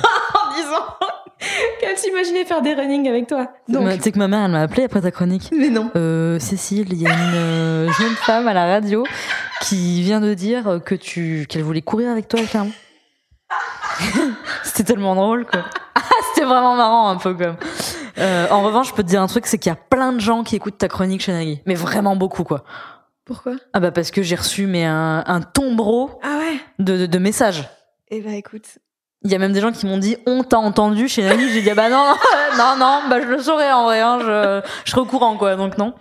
Euh, tout ça pour dire que euh, à chaque fois que j'écris un roman, il y a toujours trois secondes au moment de l'écriture d'une partie de moi-même, la bonne élève qui a envie d'impressionner son sa figure euh, d'autorité en littérature française et moi ma figure d'autorité en littérature française actuelle, enfin figure d'autorité vivante. Euh, parce que sinon je te dirais Marguerite Yourcenar, tu vois Mhm. mais c'est Marie-Hélène Lafont. Et, j'aimerais- et, euh, et donc, euh, si un jour Marie-Hélène Lafont, genre, elle dit dans une rencontre qu'elle fait, j'ai bien aimé le livre de Cécile Coulon, euh, franchement, c'est comme, euh, c'est comme avoir la fève dans la galette, quoi. Ça serait fou. C'est que, c'est comme si on me mettait une couronne sur la tête. Stylé. C'est stylé. Question méga con. Je vais couper parce que vraiment, c'est parce que j'y connais rien. Mais rapport avec Lola ou pas du tout? Pas du tout. Pas du tout, d'accord. C'est pas grave. Mais je comprends la question. Il y a pas le même nombre de F dans les, de noms de prénoms Ah de ouais famille, dans les noms de famille, je crois. C'est toujours ça. Euh, Tu l'interviews non. Non, non. Euh, parce que je- en fait, j'ai jamais rien lu d'autre que Chaviré. T'as aimé Chaviré? Ouais, j'ai adoré. Elle a fait un livre euh, qui s'appelait La petite communiste qui ne souriait jamais. Ouais. qui est dingue, mais dingue, vraiment fou. hein. Ok. Elle a toujours des bons, des bons titres aussi. C'est- On, on dirait vraiment euh, une blague. De quoi? Bah, la petite communiste qui souriait. On sourit dirait jamais. que c'est le début d'une blague. Ah genre. oui, et en fait, Alors, en fait, non. c'est une petite communiste. Nice qui ne sourit jamais, et puis un jour, euh, elle va vivre en Amérique, elle sourit. Quoi? Et là, euh, son papa lui dit euh, Va acheter. Ouais, ouais, c'est- non, en fait, par contre, le bouquin est pas drôle du tout. hein. Ah, mais je, je m'attends pas à du drôle avec elle. hein. Ouais, ceci dit, ouais. Chaviré, c'est pas. C'est pas, on, on se tape pas le cul par terre, comme on dit euh, Ouais, chez les vieux. tape le cul des autres pour Ouais. le coup, Ouais, mais. putain, euh, tu m'étonnes, ouais, putain. Raide. Raide. euh, ça, ça te, ça te travaille encore ce que les gens vont penser de ce que t'écris et de toi? Ah ouais, carrément. Ah ouais?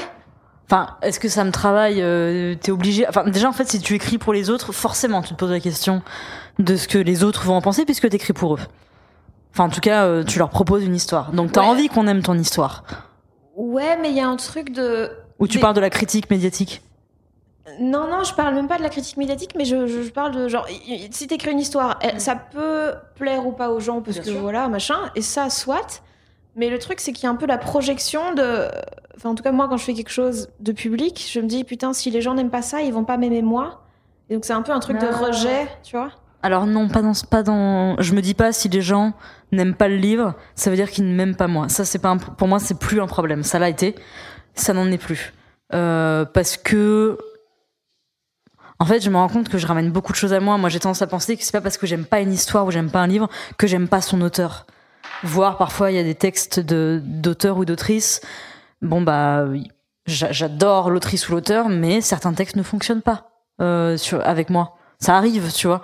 Euh, en revanche, euh, ce qui peut m'affecter, c'est euh, quand euh, aujourd'hui, mais ça c'est aussi très, c'est les réseaux sociaux hein, qui font ça, à savoir où certaines émissions de radio, euh, à savoir où euh, tout, on mélange tout, à savoir on on n'aime pas le style d'un auteur, donc on défonce la vie privée de l'auteur, tu vois. Je sais pas, ça t'est jamais arrivé, toi, sur Instagram ou ailleurs, euh, que, ou j'en sais rien, que quelqu'un aime pas tes sketchs et, et en fait, en fait, te fasse une, euh, une réflexion sur ton physique? Ah oui, oui, oui, Internet. Euh, c'est Internet, quoi. Oui, c'est ça, c'est le principe, écoute, Cécile. euh, On peut se réveiller, hein, c'est Internet, oui. quoi. Ouais, mais ça, ça, ça On est peut. toujours à un mauvais sketch de recevoir des menaces de viol. Non mais, non, mais voilà, c'est toujours ça. Non mais c'est un peu ça. C'est-à-dire, t'es toujours voilà, t'es toujours à un adverbe près à être une énorme salope. Bon, tu sais pas pourquoi. Enfin, c'est normal quoi. Et ça, ouais, ça, ça peut me, ça me pose question. Enfin, pour le coup, je me dis, qu'est-ce qui fait que, qu'est- qu'est- qu'est-ce qui fait qu'il y ait une escalade de violence aussi forte pour euh, des raisons aussi euh, peu valables. Voilà. Mais euh, bon, ça me perturbe 10 minutes quoi. Faut, ça m'a perturbé fortement à un moment Pourquoi? Parce que j'étais beaucoup plus jeune et que quand on me disait euh, eh, parce que non mais parce que oui c'est internet hein mais internet et euh, et je te jure que quand ton bouquin ça passe à France Inter le masque et la plume Ah. voilà et qu'on te dit votre livre c'est vraiment de la merde comme ça tu vois et là tu fais Ouf, ok vas-y on souffle quoi Euh, ouais et puis en fait euh, en fait ça passe mais je pense que euh, c'est quand t'as 25 26 ans et, et qu'on te dit des choses comme ça tu vois tu tu, tu, tu te poses question, tu dis en fait, ah, ah, qu'est-ce que j'ai fait de mal euh, pour, pour qu'il y, ait- pour qu'il y ait des réactions aussi virulentes? C'était justement ma prochaine question. Qu'est-ce que tu as fait de mal? Bah, Je pense que déjà, j'ai. euh, alors là, euh, la nana qui aime se donner des. des qui aime se fouetter avec des pissenlits, pour le coup, euh, je pense que j'ai écrit des mauvaises choses, c'est certain, parce que même moi, quand je les relis aujourd'hui, je me dis, tiens, ça pourrait être mieux. Tiens, on sent l'œuvre de jeunesse. Donc ça, c'est une première chose. Euh, ensuite, euh, il y a évidemment la question, euh, je sais que ça énerve beaucoup de gens, et beaucoup d'hommes notamment, qu'on dise ça, mais il n'empêche que fut un temps, être une très jeune femme qui arrivait en littérature, ou en musique, ou en, en humour, ou euh, je ne sais pas moi, en peinture, en comédie... euh, cinéma, théâtre, il y a toujours ce petit, euh, cette petite pensée. Bon bah si elle est là, euh, c'est parce qu'elle a su c'est la bonne personne. Et combien de qu'on on ne trouve jamais la bonne personne. alors qu'on ne la trouve pas cette bonne personne. Euh, et on essaye et on en suce des kilomètres de bite. ouais, hein. et à chaque Euh, fois ils disent ouais c'est moi la bonne personne et puis ah En rien. fait non. jamais toujours Jamais. des promesses ah et jamais là, là, là, là, des promesses, des promesses. Euh, Il y a ça qui est toujours là, ce qui, alors qu'on ne dira jamais ça d'un jeune, euh, d'un jeune comédien, d'un jeune auteur. C'est dingue, ce Mhm. truc est fou et il est, et c'est encore présent et c'est même présent avec les femmes entre elles, quoi. Ouais. Je voir c'est les pires, quoi. Voir c'est les pires. Euh, donc bon, moi ça me, ça, ça a été longtemps le truc, c'est-à-dire. euh, mais on me le disait, il y a eu des plateaux télé où j'arrivais et on me disait, euh, bah, c'est bien que vous soyez là, on a besoin d'une plante verte, quoi. Enfin, tu vois, des trucs comme Ah, ça. pardon? Ouais, ouais, mais c'était il y a longtemps, c'était longtemps, hein, mais euh, il y y a eu des trucs ahurissants sur le fait euh, d'être un peu jeune, d'être un peu blonde platine et de. Mais tu réagissais comment? Bah écoute, à l'époque j'avais donc euh, 21 ans et j'avais des yeux euh, comme des soucoupes parce qu'en plus c'était du direct, tu vois, donc c'est compliqué. J'étais, euh, j'étais pétrifiée. Oui. J'étais pétrifiée et dans un même temps, je crois aussi que la meilleure façon de contrer ce genre de comportement, soit on répond tout de suite, mais tout de suite.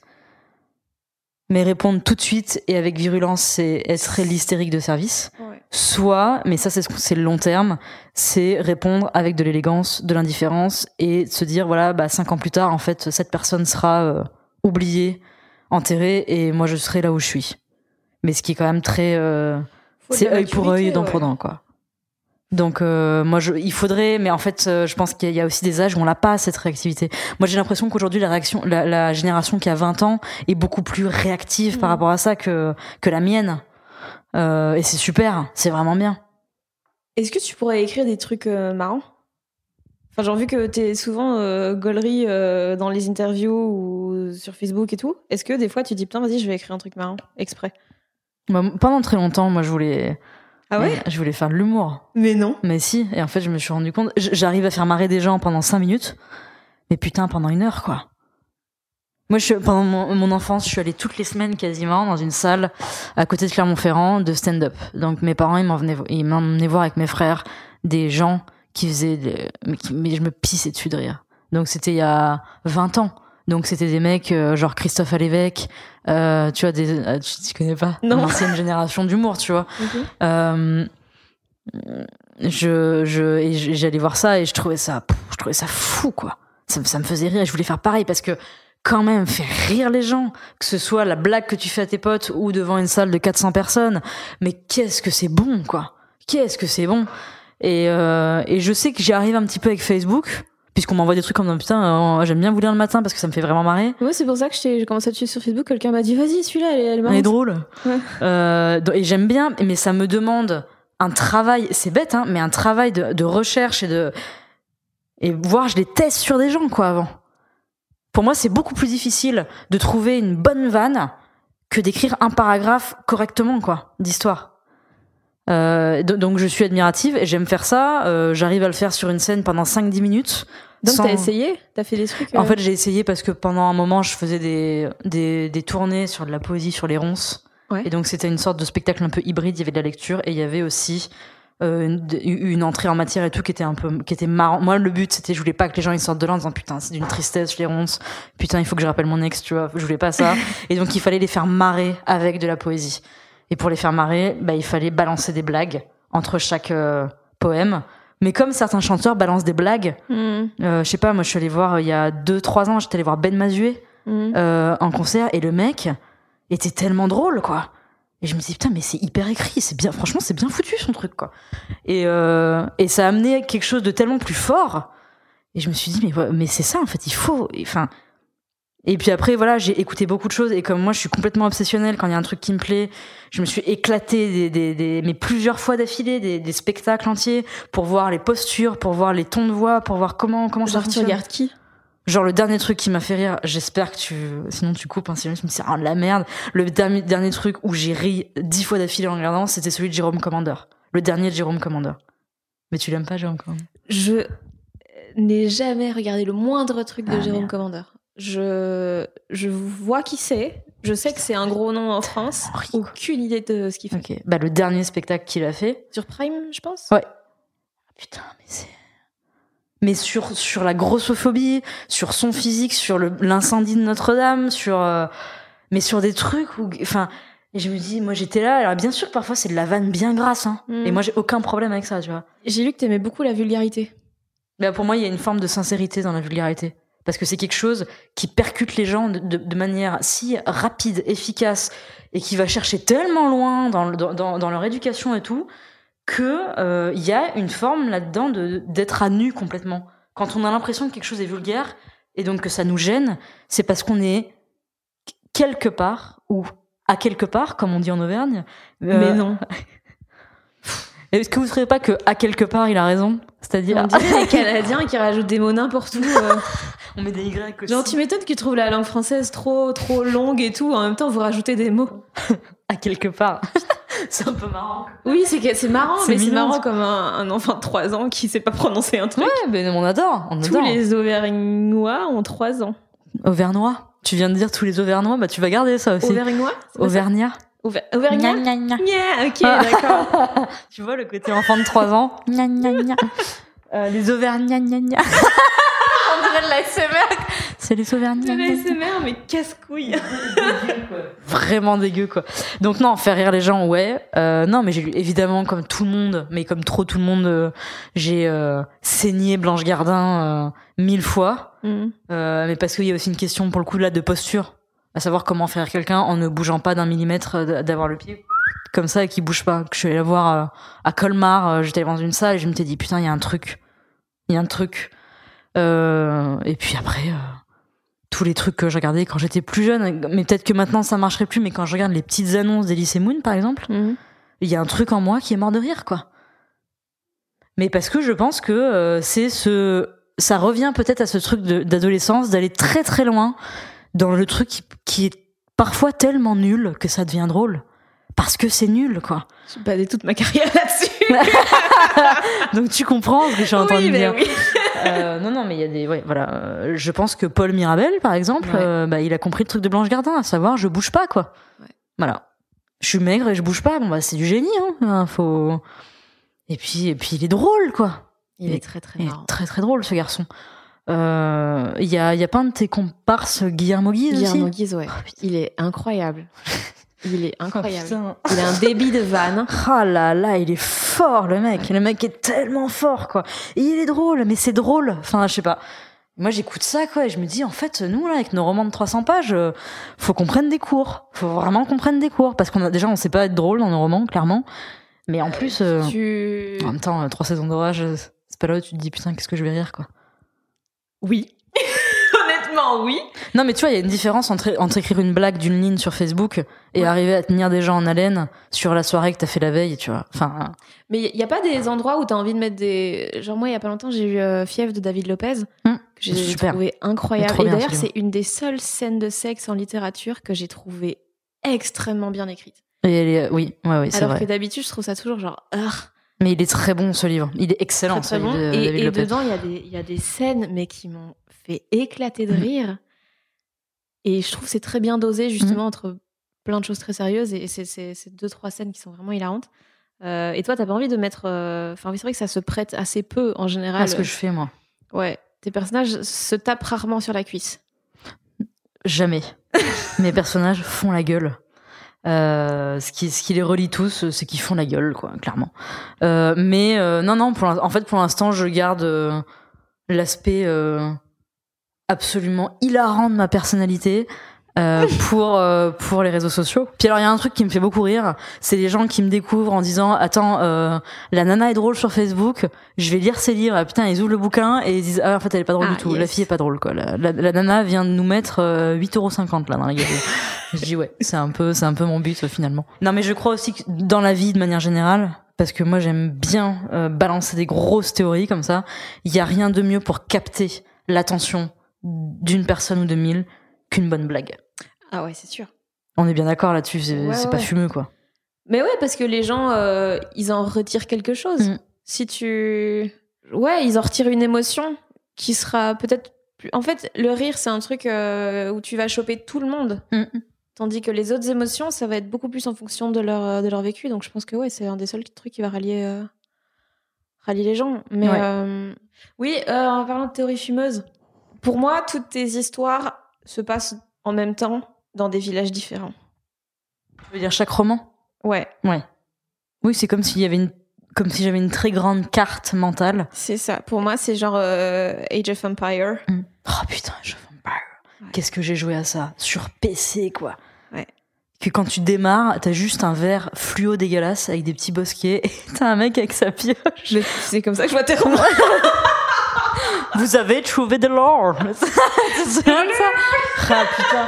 Et t'avais des codes pour faire des catapultes. Oh mais meuf, Pour mais faut pas utiliser les codes. Non, non, mais je me souviens de ça. Moi, je jouais j'adorais Age of Empire. Et du coup, pour Pardon. moi, j'attends le roman qui va tous les rassembler, comme l'anneau, et, euh, et ils vont s'attaquer entre eux. Oh, putain, ça serait énorme ça. Voilà. Ça serait genre un, un featuring quoi. Bah, ce serait un crossover. Ah putain, ça serait fou quoi. Euh, J'aime bien l'idée de la de, du fait que tout se passe dans des villages différents au même moment. Mm. J'aime beaucoup cette idée-là parce que ça rejoint sans doute le l'aspect conte et l'aspect intemporel aussi. C'est-à-dire à la fois ça se passe en même temps sur euh, Mais on sait pas quand. on sait pas quand dans le même monde sans qu'on puisse le nommer. On sait pas dans quel pays. Euh, ça, ça me plaît beaucoup parce que parce que ça me permet aussi de rassembler. Tu dis que le rire euh, est très euh, salvateur et permet de lier les gens entre eux. Je pense aussi que l'absence de marqueurs euh, spatio-temporels rassemble aussi les gens. Parce que la seule chose à laquelle on peut s'identifier, ce sont les personnages, du coup.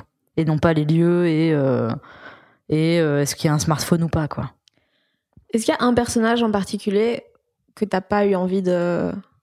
Que t'as envie de garder Genre, tu te dis putain, j'ai pas fini, faut que je. faut que j'embraye sur son histoire à, lui et à elle.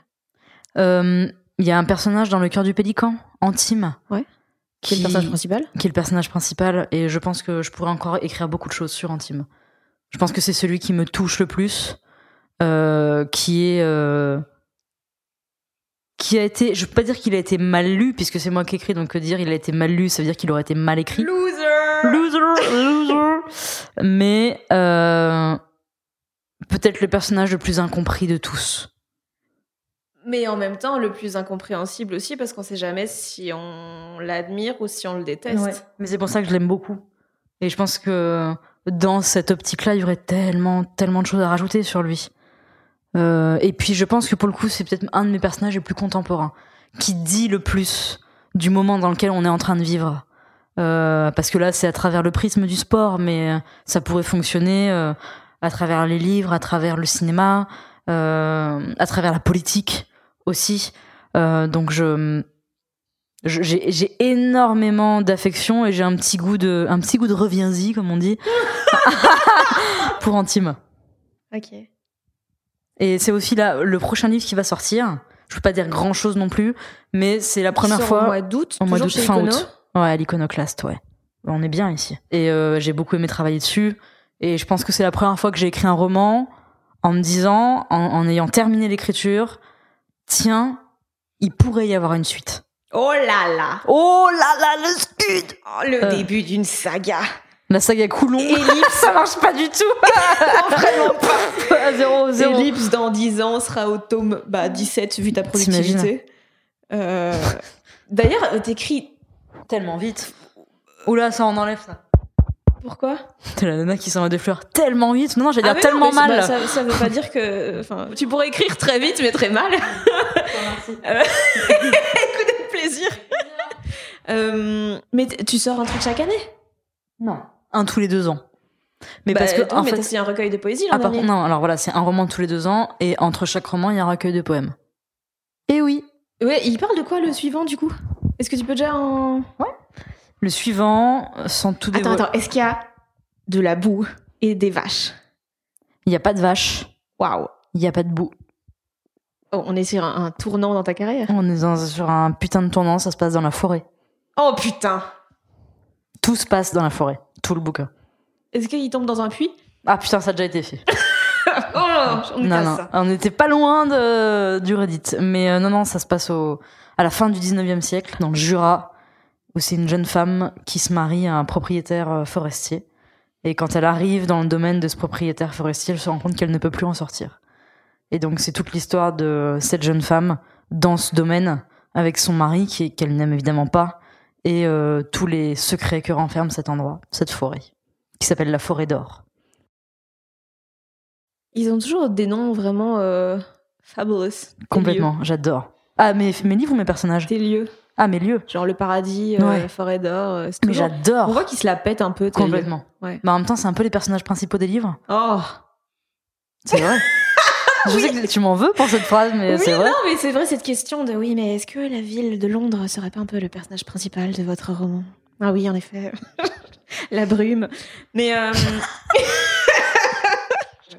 euh, j'ai lu que quand t'as commencé à courir, genre tes parents ils disaient qu'il y avait un animal derrière toi pour que t'ailles plus vite? Non, il me disait que pour aller me promener, qu'on allait se promener dans la forêt autour de chez nous et qu'il y avait une sorte d'animal légendaire qui se cachait dans cette forêt. Et donc moi, j'allais me promener parce que je voulais absolument retrouver ce putain d'animal, quoi. Mais tu sais, c'est comme les légendes du style le loup-garou ou le dahu, tu vois ce que c'est Le dahu, ouais, putain. Bah Je- c'est ça, c'était le principe du dahu, c'est-à-dire voilà, ça se trouve on va voir le dahu quoi. Sauf qu'en fait ça n'existe pas quoi. Ce qui est quand même une super façon, comment dire, de créer de la fiction hein. Ou de traumatiser un enfant. ou de traumatiser. Ce Moi, qui revient au même Ouais, finalement. Peut-être que finalement, euh, il faut peut-être parfois remercier ses parents de, de nous avoir tra- de cette façon-là. Moi, ça me va, hein, franchement. euh, si en fait mon traumatisme d'enfance, c'est que mes parents aient inventé des personnages euh, euh, surréaliste pour aller me faire promener dans la nature, franchement, C'était le Pokémon Go des gens qui ont pas de smartphone. c'est ça quoi. En fait, ils ont inventé Pokémon Go. Putain, les mecs ont inventé Pokémon Go quoi. Euh, mais non, non, je, je, je m'en sors bien. Je m'en sors carrément bien. C'est quel rapport au temps? Euh, je pense que j'ai un rapport plutôt, euh, comment dire, doux, dans le sens où j'ai l'impression que maintenant, depuis, en fait, depuis quelques ans, j'ai l'impression que chaque jour et chaque semaine et chaque année, en plus, c'est du bonus. J'en parlais il y a exactement deux jours. Euh, parce qu'on me disait, voilà, le, entre le temps qui passe, est-ce que vous trouvez que le temps passe trop vite? Est-ce que, est-ce qu'au contraire, euh, vous vous ennuyez beaucoup? Et en fait, maintenant, moi, je me rends compte que chaque jour de plus est une forme de bonus parce que j'ai l'impression, là, d'avoir acquis et d'être tout ce que j'ai eu envie d'être et d'avoir, tout ce que j'ai toujours eu envie d'avoir. Donc, euh, je veux dire, mon boulot, il est trop bien. Enfin, je l'adore. Enfin, je veux dire, je me lève le matin à l'heure que je veux pour écrire des histoires. Clairement, on est euh, sur une bonne base, quoi, de plaisir. Donc tu, ta vie ne peut que descendre en qualité. Pessimiste à mort. Non, mais il y a ça, euh, il y a le fait d'être éditrice pour euh, Iconopop. C'est tellement bien. Enfin, Est-ce que t'es aussi dur avec les autres qu'avec toi-même? Non, je suis moins avec les autres. Ah bah non, sinon, euh, sinon je je les détruis. Sinon ils sont, ouais, c'est mort quoi, c'est fini. Euh, c'est, euh, j'ai, je suis beaucoup trop exigeante avec moi-même pour l'être autant avec les autres. J'aurais Mhm. jamais la place, j'aurais jamais, l'énergie d'être aussi exigeante avec tout le monde. Et c'est quoi ton travail avec, euh, avec la collection Iconopop? Bah mon travail, c'est de trouver des textes en vers et des, des recueils de poèmes. Donc il y a, y six parutions par six an. parutions par an. un peu des mélanges hybrides entre de la poésie, des photos. Des... Ouais. des illustrations. Euh, et euh, ben, mon travail, c'est d'aller chercher des textes, soit qu'on découvre, soit qu'on nous envoie, d'aller demander à des gens qui parfois ne font pas la versification de la poésie, euh, d'essayer, parce que parce que c'est aussi une question d'univers et de et de parole, de comment on prend la parole. Euh, donc moi je fais ça et on est deux pour euh, pour cette collection. Et depuis qu'elle existe, alors ça fait que depuis le mois d'octobre, hein, donc elle est toute jeune, mais euh, venir ici. euh, Enfin, franchement, je pensais pas que ça serait aussi cool de, de venir au bureau, quoi. Mais en fait, c'est trop bien. Bon, après, j'habite pas à Paris, donc je suis pas là tout le temps. Mais euh, ce boulot-là, je l'adore aussi. Euh, de, de, de parler, enfin, d'écrire les textes, c'est super. D'en parler, c'est trop bien. De faire des tournées en librairie, alors évidemment, en ce moment, c'est compliqué, mais c'est génial. Enfin, tout, tout, tout va, quoi. Est-ce que t'as toujours envie d'écrire? Est-ce que tu vois Non. ça comme un travail? Je vois ça comme un, à partir du moment où euh, une activité me rapporte la thune nécessaire à, à ma vie quotidienne, je considère que c'est mon travail. Mais travail, du coup, dans le bon sens du terme. Euh, c'est mon, ou alors c'est mon activité rémunératrice, si tu préfères. Euh, moi, je ne fais que ça. Du coup, Du coup, le travail, c'est bien pour toi? C'est quoi le problème? Non, non, mais ouais, mais, mais, mais donc t'as jamais de, de trucs où tu. que je suis obligée de faire? Ouais, des trucs où tu dis putain, ça, ça vraiment, ça me casse les couilles. Je vais plutôt aspirer ma maison à la place parce que c'est plus marrant. Euh, Est-ce qu'il y a des choses qui me, qui me cassent les couilles à ce point-là? Qui me les brisent à ce point-là? En fait, non mais après, ça aussi c'est quelque chose qui est assez pas nouveau parce que j'ai... Mais fut un temps où il fallait que je fasse beaucoup de choses euh, alimentaires pour pouvoir vivre. J'ai pas tout de suite vécu de mes textes, de mon écriture. Ouais, avant, t'avais avais beaucoup de, de. Genre, t'acceptais des commandes un peu plus, tu donnais des cours aussi? J'ai accepté des commandes, je donnais des cours, je faisais des ateliers, je faisais beaucoup de choses et j'a- et j'aimais le faire. Mais parfois, je me disais, euh, bah pour le coup, quand il fallait mettre un, un réveil le matin pour aller faire des ateliers que je faisais à, à 200 bornes et, euh, et qui étaient, euh, faut quand même dire les choses, mal payés, parce qu'en Mhm. fait, tous ces trucs-là sont pas très bien payés, hein, clairement. Euh, oui, c'était bien sur le moment, mais, des- mais je rentrais chez moi et je me disais, euh, ok, j'ai fait un truc, c'était important pour moi, c'était visiblement ça, a- ça a dû apporter quelque chose pour quelques personnes, mais ça m'a pris une énergie dingue que je ne mettrai pas dans l'écriture du prochain roman puisque je l'ai mise là. Euh, et là maintenant, de me dire que si je fais autre chose, c'est pas par obligation financière, mais parce que j'ai envie de le faire. En fait, c'est ça ce qui a changé, c'est que maintenant toutes les choses que je fais dans ma vie, je les fais parce que j'ai envie de les faire. Avant, c'était parfois parce que j'avais besoin de les faire. Et c'est une, un- une immense différence.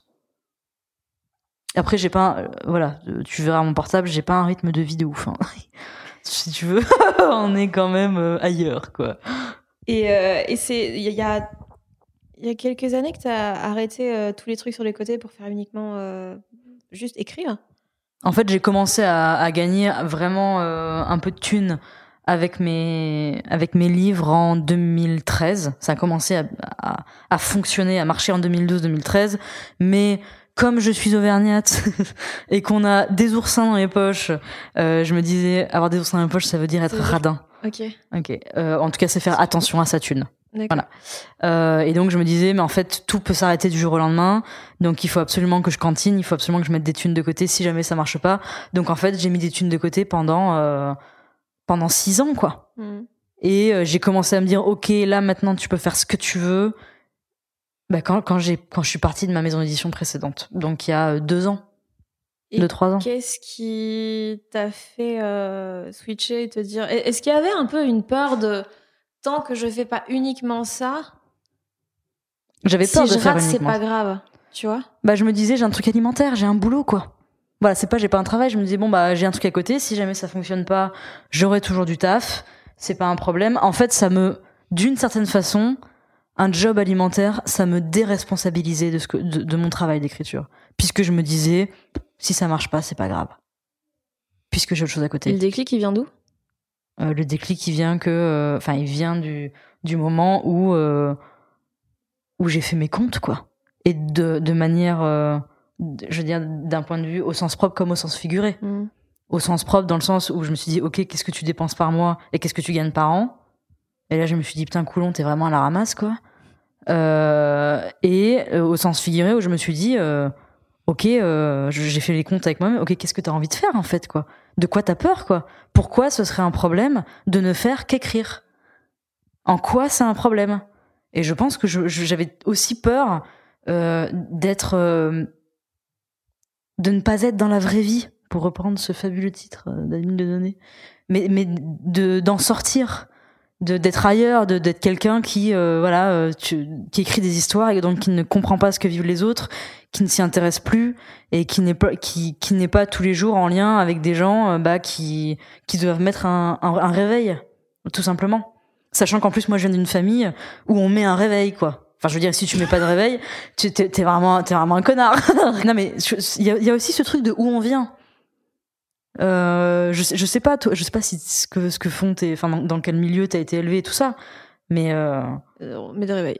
mais des réveils Ouais. tu vois bah pareil et tout d'un coup moi de, de me dire tu vas basculer dans cette catégorie de population où d'une part tu as une, activi- une activité artistique d'autre part c'est pas ça peut paraître idiot mais quand même tu n'as aucun statut quasiment aucun statut euh, juridique euh, dans la société euh, par contre tu payes l'URSSAF à mort voilà il y a eu ça il y a ce truc où je me suis dit euh, tu si tu bascules dans la catégorie des gens qui mettent pas le réveil tu vas peut-être aussi être complètement déconnecté et, et- et devenir quelqu'un d'odieux en fait Oui, tu l'es. c'est pour, pour ça que je t'interviewe. Enfin, c'est super Le luxe, c'est d'être odieux, quoi. Et non, mais je... Ce sera évidemment le titre du podcast. Le luxe, c'est d'être odieux. Non, putain, là... mais mais c'est un truc. euh, Non, mais ça me fait... j'ai, euh, ça te fait toujours peur. Mais moi, je suis terrifiée par l'idée qu'on puisse dire... Mais, et en plus, c'est, bête comme peur, mais qu'on puisse dire, l'autre, elle a, elle a pris le melon, euh, Elle a fait Nicolas Bedos. C'est Nicolas Bedos, il a pris le melon Je sais pas, Il, il a toujours. Je pense qu'il est né avec. Ah ouais.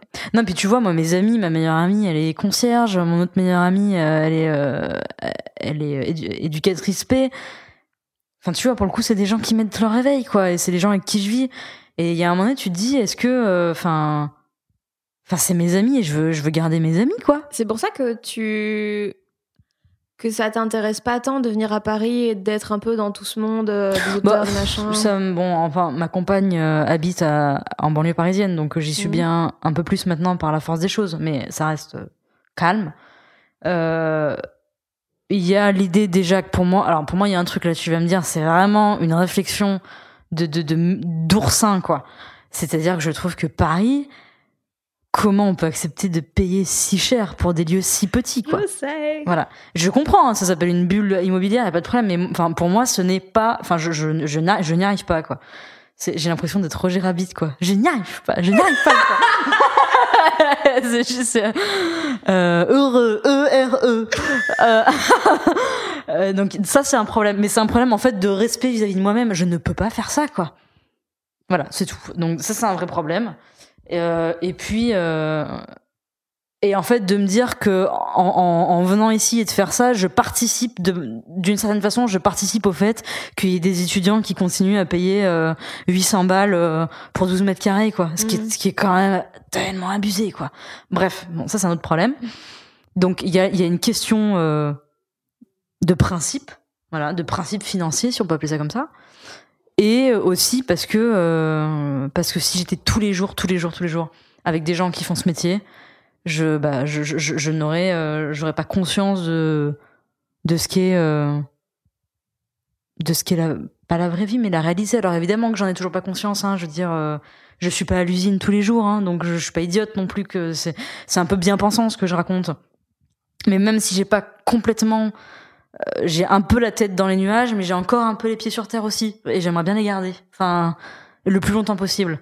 Ça doit être trop bien de, de, de vivre une vie euh, dingue, c'est-à-dire de, je sais pas, de voyage, de, de, De, de sniffer de la coke sur des seins. ouais, ouais, ouais. Mais alors moi, j'ai les narines un peu, euh, C'est vrai un peu fragiles, donc Ah. euh, j'évite. Moi, quand j'ai un rhume, j'ai l'impression que je vais mourir. Donc, si tu veux, la cocaïne, ça marche pas. Mais euh, en fait, je me drogue pas aussi. Ça, c'est un truc, ça.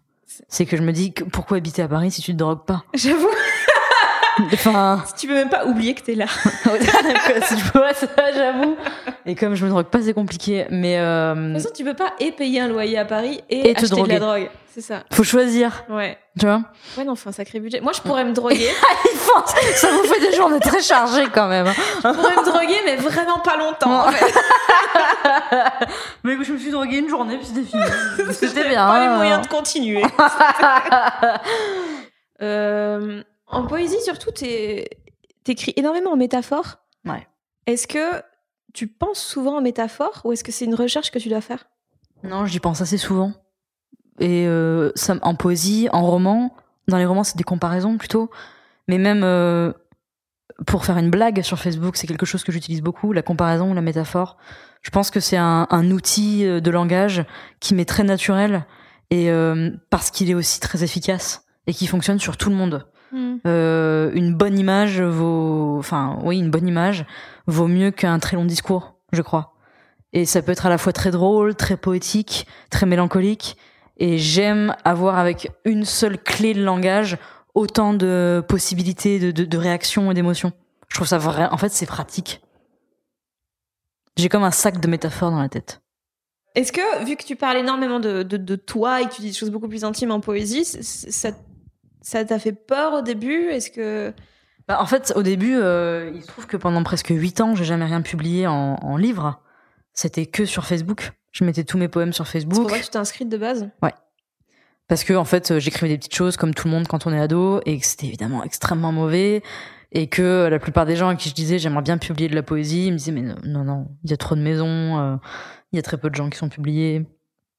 En fait, ils voulaient juste pas me dire que c'était pas bon, hein, clairement. Et donc j'ai fait ça pendant huit ans et comme il y a une communauté euh, en ligne, Parenthèse, est-ce que tu aurais préféré qu'ils disent que c'était pas bon? Si on m'avait dit vra- vraiment ce que tu fais c'est pas bon, j'aurais pas écrit de poésie pendant euh, toutes les années euh, suivantes. Mais si on m'avait dit c'est pas bon, en revanche, il y a toujours une possibilité de de se perfectionner. Je pense que euh, j'aurais foncé tête baissée dans les possibilités de se perfectionner. En fait, moi, je encore une fois, je vais faire une métaphore sportive. Euh, on peut toujours se perfectionner. Il suffit de s'entraîner, quoi. Enfin, il suffit d'avoir une. qu'on- Alors si, ça c'est très à la mode, d'avoir une routine, une morning routine. Est-ce que tu as lu euh, Morning Miracle, euh, Miracle Morning? Faut le dire. Aucune idée.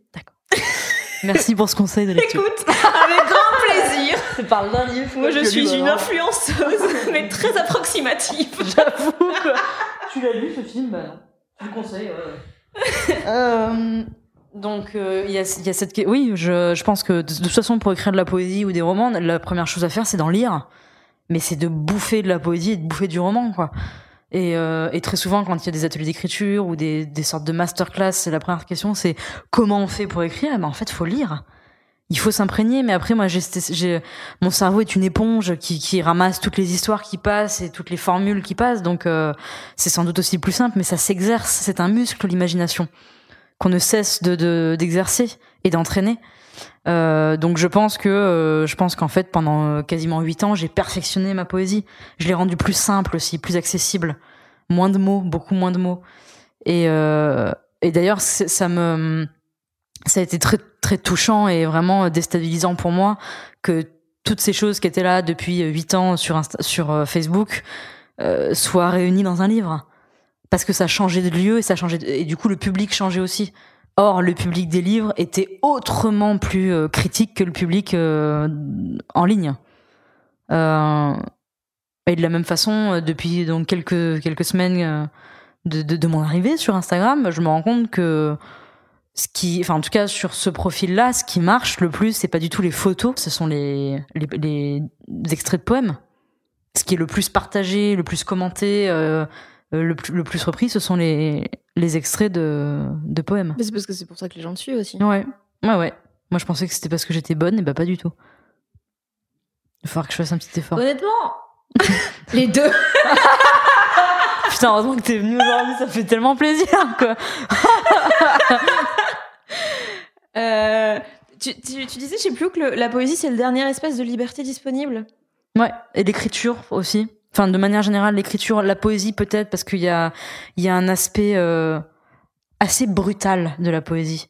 Même dans le vers le plus doux et le plus tendre, je crois, en tout cas dans celle que je lis moi, qu'il y a toujours une forme de vérité qui, qui très percutante, rapide et qui a, qui a quelque chose de d'assez euh, essentiel au sens propre du terme dans la dans la poésie.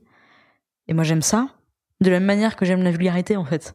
Il y a ce, ce, cette chose euh, folle de la du plaisir qu'on peut prendre et du, et du désir qu'on peut avoir à, à vouloir être euh, frappé par une émotion euh, ou par une phrase vraie, profondément vraie. Oui, c'était le dernier espace de liberté parce qu'aujourd'hui, euh, un recueil de poèmes ou un roman, c'est quand même des espaces où il n'y a pas d'image. Et euh, quand il n'y a pas d'image, il n'y a pas de censure. Euh, Aujourd'hui, ce qu'on censure, c'est le cinéma, c'est la bande dessinée, c'est l'illustration. Or, on ne censure pas ou quasiment pas, pas encore, des, des, des romans. On peut publier tout ce qu'on veut. Euh, c'est pas un problème. Euh, qu'on l'achète ou qu'on le lise, c'est un autre, c'est un autre sujet. Hein. Euh, et qu'on soit d'accord ou pas avec ce qui est publié, c'est un autre sujet. Mais euh, on peut absolument écrire tout ce qu'on veut. cet espace-là, comme il n'est pas imagé c'est au lecteur de se faire ses propres euh, images. Or, on ne peut pas aller censurer l'imagination individuelle. C'est pas possible. Les gens Pour se censurent. Pour l'instant, les gens, les gens se censurent très bien eux-mêmes en fait. Euh, donc, euh, je, je trouve qu'on a de la chance pour ça. Et, et c'est pour ça que aujourd'hui, on parle beaucoup actuellement de cancel culture. Enfin, je sais pas, j'ai vu Ouais. passer ça. Non. Et, et mais en fait, ça vaut surtout en grande partie pour ce qui est imagé ou représenté ou filmé pas trop pour la littérature. Oui, parce qu'il y, a- il y a toujours un peu ce, ce- cette couverte, enfin, ce truc de je me cache derrière la fiction Mais pour oui. dire des choses vraies. Donc, Ouais. il y a- Après, on est d'accord ou pas avec ça. hein. Moi, je, ouais, ouais. moi, je pense que, ah, mais ça, ça rejoint après tout, tout le, comment dire, tous les, les questions d'affaires Polanski, d'affaires Matzneff, tout ça. Hein. Tout- pour moi, il y a une très grande différence, non pas entre un, entre l'homme et l'artiste, c'est-à-dire séparer l'homme de l'artiste, euh, c'est du, cette phrase est d'une bêtise abyssale. En revanche, séparer l'œuvre de l'homme, euh, moi, je suis complètement d'accord. On peut faire de très bons films depuis euh, sa cellule de prison, c'est pas un problème. hein. Donc euh, moi, qu'on mette un film au cinéma mais son réalisateur en prison ne me pose aucun problème. Parce que, mais parce que c'est deux espaces différents en fait. Parce que la fiction n'est pas l'espace de la, n'est pas l'espace de la justice déjà, et n'est pas l'espace de la vraie vie et de la réalité. C'est une réalité qui peut être augmentée, diminuée, recréée, mais c'est très différent. Et pour l'histoire de Gabriel Maznev, je sais pas pourquoi on est parti, je suis partie toute seule là dans ce truc. C'est la- la- le, le vrai problème, c'est que le mec, il a pas écrit de fiction, il a écrit des journaux. Ouais. Bref, en tout cas, c'est un espace de liberté euh, sans, lim- euh, sans limite. Ouais. Si tu avais dû euh, faire une autre forme d'art que l'écriture, que le- la littérature, t'aurais fait quoi? Je... Si on considère le stand-up ou l'humour, mais c'est de l'écriture, en fait. Est-ce que, Ouais, est-ce que toi tu considères aussi. que. Ouais, il y a du jeu quand même.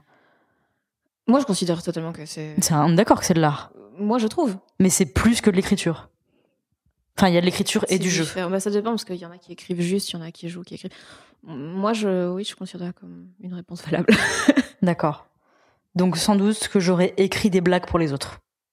Pour les autres. Ouais. Pourquoi? Parce que je suis, je suis pas sûre d'être quelqu'un euh, très à l'aise avec le, le, le jeu, justement. Enfin, je, je ne le maîtrise pas. Enfin, j'ai jamais essayé, en fait. Ça se travaille. C'est vrai. Mais je sais pas si j'aurais eu l'énergie, enfin, si j'ai l'énergie de travailler ça, en fait. C'est une question d'énergie. Où on veut la mettre, son énergie. Or, euh, entendre quelqu'un balancer mes propres blagues, je pense que ça me ferait bien plaisir. Vraiment. hein. Enfin, Mm. je trouve ça cool. Et quand, quand tu, vu que en, en poésie tu parles vraiment de, de toi, Mhm. euh, à quel moment, enfin, le- un truc, une des raisons pour lesquelles euh, j'ai lu que tu, tu n'avais pas euh, non plus envoyé euh, la poésie à des éditeurs plus tôt, c'est que tu, tu disais mais ça va intéresser qui? Mhm. Maintenant, comment t'es passé au-dessus de ça? Et surtout, euh, est-ce que ta réponse à la question? Euh, en fait, je me suis rendu compte d'un truc pendant 8 ans, c'est qu'il y avait de plus en plus de gens qui me disaient comment on fait pour les avoir en papier. Et moi, je répondais de manière complètement euh, Imprimez-les imprimez-les.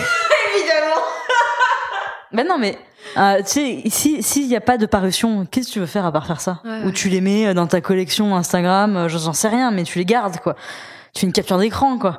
Et, euh, et en fait, euh, je n'ai pas envoyé le manuscrit à des éditeurs. On est venu me chercher par l'intermédiaire d'un représentant. Enfin, ce serait compliqué, mais en- mais je il y, y avait vraiment ce, truc de ça va intéresser qui? Au bout du temps, ça a commencé à intéresser à peu près 20 000 personnes sur Facebook, donc c'était quand même. euh, ça veut dire que ça commençait à devenir intéressant.